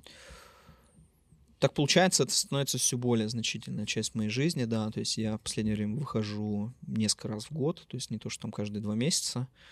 Ну, вот давай там в прошлый год, то есть у меня была э, одна неделя до эти регаты, это был, это я делал апгрейд своих прав, то есть у меня уже не базовый уровень, у меня теперь там второй уровень, потом неделя IT-регата, две недели, третья, третья неделя это вторая IT-регата осенью, которая была, Потом я еще в одной регате участвовал. а, Просто мне хотелось посмотреть, как это все происходит у ребят, которые больше такие спортивные. А, И последнюю неделю года я тоже провел на яхте. Это был в таком интересном формате, то есть там было много выходных дней. Такой был, такой у меня был workation. Ну, получается, пять, пять раз ты практически раз в Да. два месяца. Ну, практически, да, что-то я так подумал, да, на самом деле это так и есть. Вот, а в этом году, ну, вот у меня была одна небольшая регата на вот этих маленьких лодках, где мне в борт въехали два раза. Это было на Гарде, там озеро Гарда в Италии. Три дня мы там были. И IT-регата. И вот будет еще одна регата осенью. И еще я хочу, а, ну, такую тоже там для друзей, такую, со своим сыном э, и дочкой, наверное. Вот, и еще, может быть, несколько человек. Вот, такой как бы немножко в семейном формате. Детско, детско, детско, детско-семейном формате поездить. Вот еще А детей неделю. тоже нормально брать, да? Да, на без яхту. проблем, без проблем. То есть им важно, для детей важно на лодке просто чтобы было чем заняться. То есть не надо делать каких-то супер амбициозных целей ставить, надо небольшие переходы, надо им придумывать какие-то активности. А если есть другие дети, то это вообще супер, потому что они друг друга занимают, и это нормально. Вот, то есть здесь ходят и там и просто с младенцами, но это не очень удобно. Ну и не очень интересно там ни младенцу, никому. Вот, ну моим 8,6, поэтому мне кажется, что им вообще зайдет. Они были уже на, на лодке пару раз, но так, чтобы неделю еще не были. А вообще комфортно жить на лодке? То есть она же достаточно небольшая. Сколько она размером там типичная яхта? Ну, за, эти- за обычная- эти обычная 3-4 ло- тысячи евро? Ну, то есть обычная лодка, ну, там порядка там, 40-46 футов, ну, от 40 там, до 60. То есть это, там, ну, допустим, она порядка 15 метров, на ней 4 каюты двухместные, там 2 чуть пошире, 2 чуть поуже в носу, 2-3 санузла, то есть не на каждую каюту, но практически. Но она полностью обитаемая, то есть там есть кухня, там есть холодильник, там есть, э, ну вот я говорил, душ, душ, туалет. То есть, в принципе, все удобства, все удобства не присутствуют. Плита газовая. Вот, разумеется, там есть специфика, там все не очень большое, все компактное. Но это я на самом деле поражаюсь вот этим людям, которые проектируют лодки.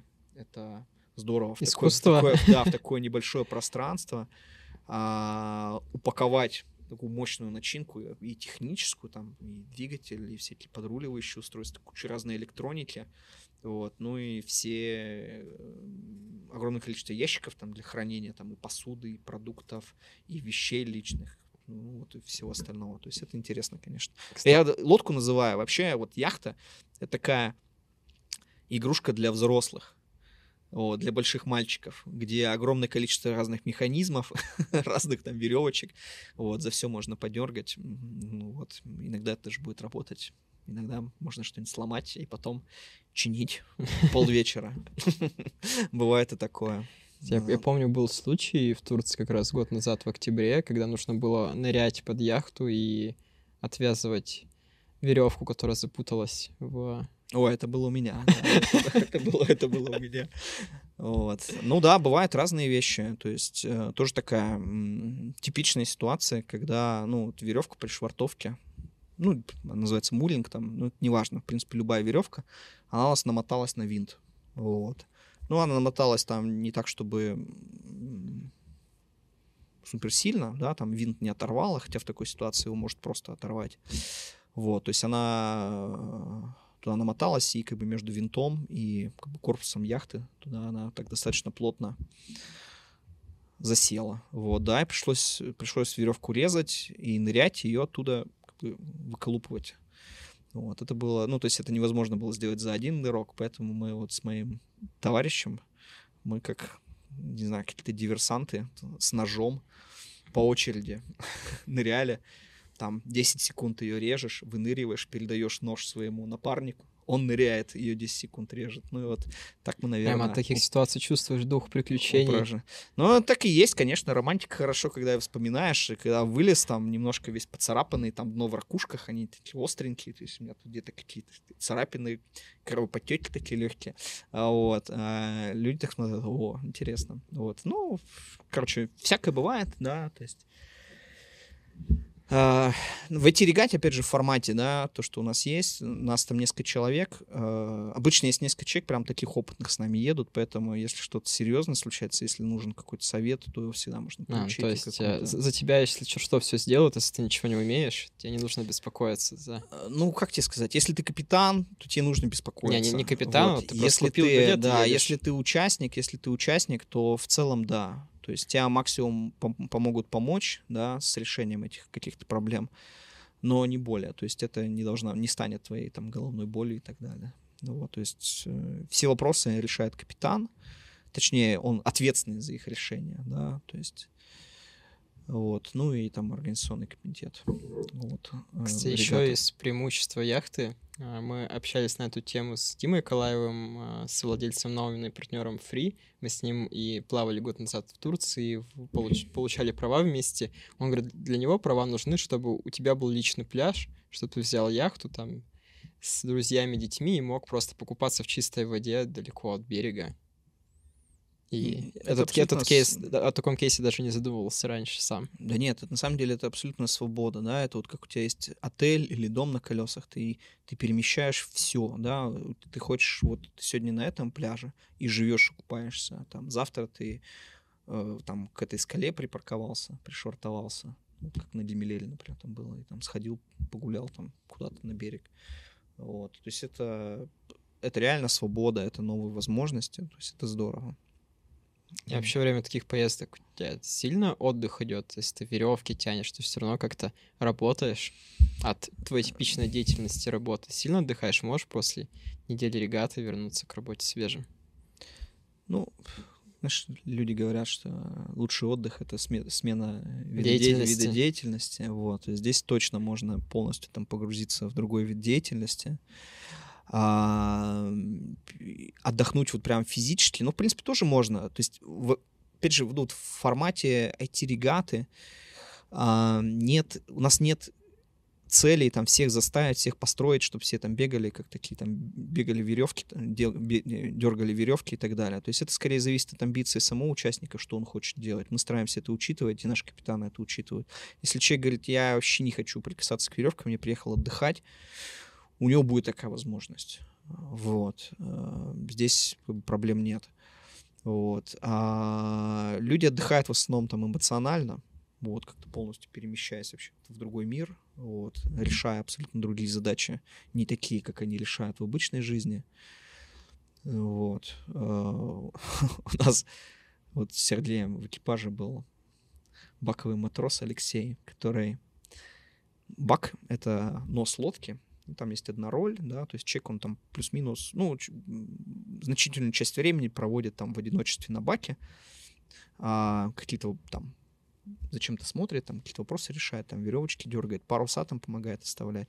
Вот. И мы так заметили, что он там проводит гораздо больше времени, чем вообще нужно для выполнения его задач. И он там стоит, курит, что-то посматривает на воду, потом вообще отвернется от нас.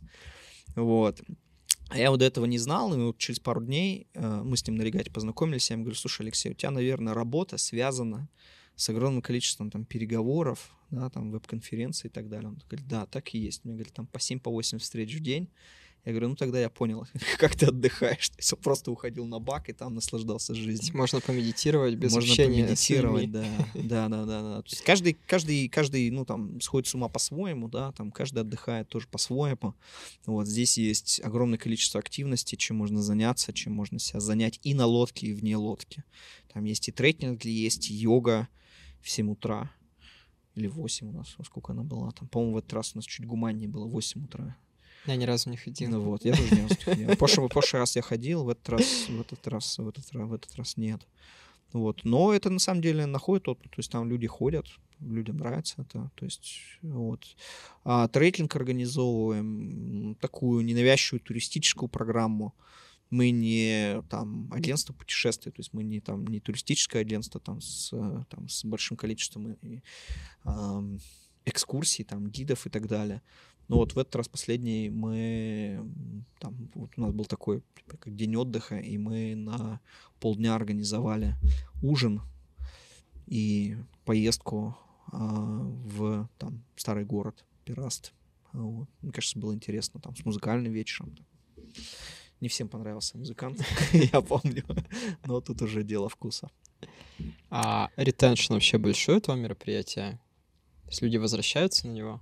Хочется люди возвращаются статистически. Ну, у нас на самом деле такой прорыв случился после, вот в прошлом году, после осеннего мероприятия. После осеннего мероприятия у нас в этом году вернулось процентов, ну вот, вот на этой регате процентов 30, наверное, было это повторные люди. 30-40, наверное, так. Было бы больше. То есть мы на самом деле, а, мы, когда открыли предварительную продажу в ноябре прошлого года мы недели за две продали все. Ну вот Черногория просто ушла, буквально там вот реально за, считан, за считанные недели. И в основном ушла за участников предыдущих регат, потому что мы никакой не рекламной кампании вообще ничего не делали. Вот. А, за счет участников предыдущих регат и их друзей. Вот. Да, ну да, я тоже вернулся, получается, я попал да. на на ваш самый удачный пик, когда вы наэкспериментировались, да, совершали да, да, ошибок, да. вот, получилось то мероприятие, это которое продается. Да, да, то есть это, ну вот, вот по эмоциональному такой, то есть э, ты был, да, наверное, на одном из лучших. Вот. Ну, то есть ты был на двух, второе, она тоже была хорошо, но было по-своему. Вот. Э, ну, вот, мне кажется, вся она такая, все равно там наша жизнь, да, там все происходящие события, они немножко накладывают свой отпечаток.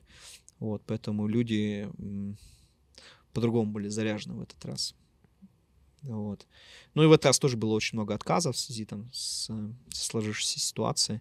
Вот, поэтому вот этот, то есть, если бы мы, а, если бы как бы там в конце февраля ничего не началось, да, там все было как прежде, да, то у нас вот эта регата была просто там репликация была бы предыдущей. Вот, а так у нас появились новые лица. Пришлось, срочно что-то изобретать, искать людей, там, Кстати, активировать прикол- какие-то. прикольно, когда ты приезжаешь, у тебя есть новые лица, чтобы с новыми людьми познакомиться и с ними устроить нетворкинг. Мгм. И чтобы какой-то там, может, би- бизнес сложился, им что-нибудь продать или что-нибудь у них купить. Не, ну такое есть, конечно, да, да, да, да, да. Нет, в этом плане всегда нужно какой-то иметь, иметь, иметь э, баланс новых и, нов- э, точнее, постоянных участников, которые, скажем, части создают и некую атмосферу и как бы поддерживают ценности всего мероприятия, вот, и свежая кровь. Ну, мне кажется, как в любом коллективе. Вот. Необходимы новые люди, поэтому, да, еще раз. Если вас заинтересовало это странное мероприятие, то, пожалуйста, присоединяйтесь, ссыл- это будет ссылку мы оставим в описании. И будем заканчивать. Спасибо, Жень, большое. Было очень интересно пообщаться, особенно про системы репликации контента. Ну, супер, да. Я надеюсь, что было интересно. Спасибо за приглашение.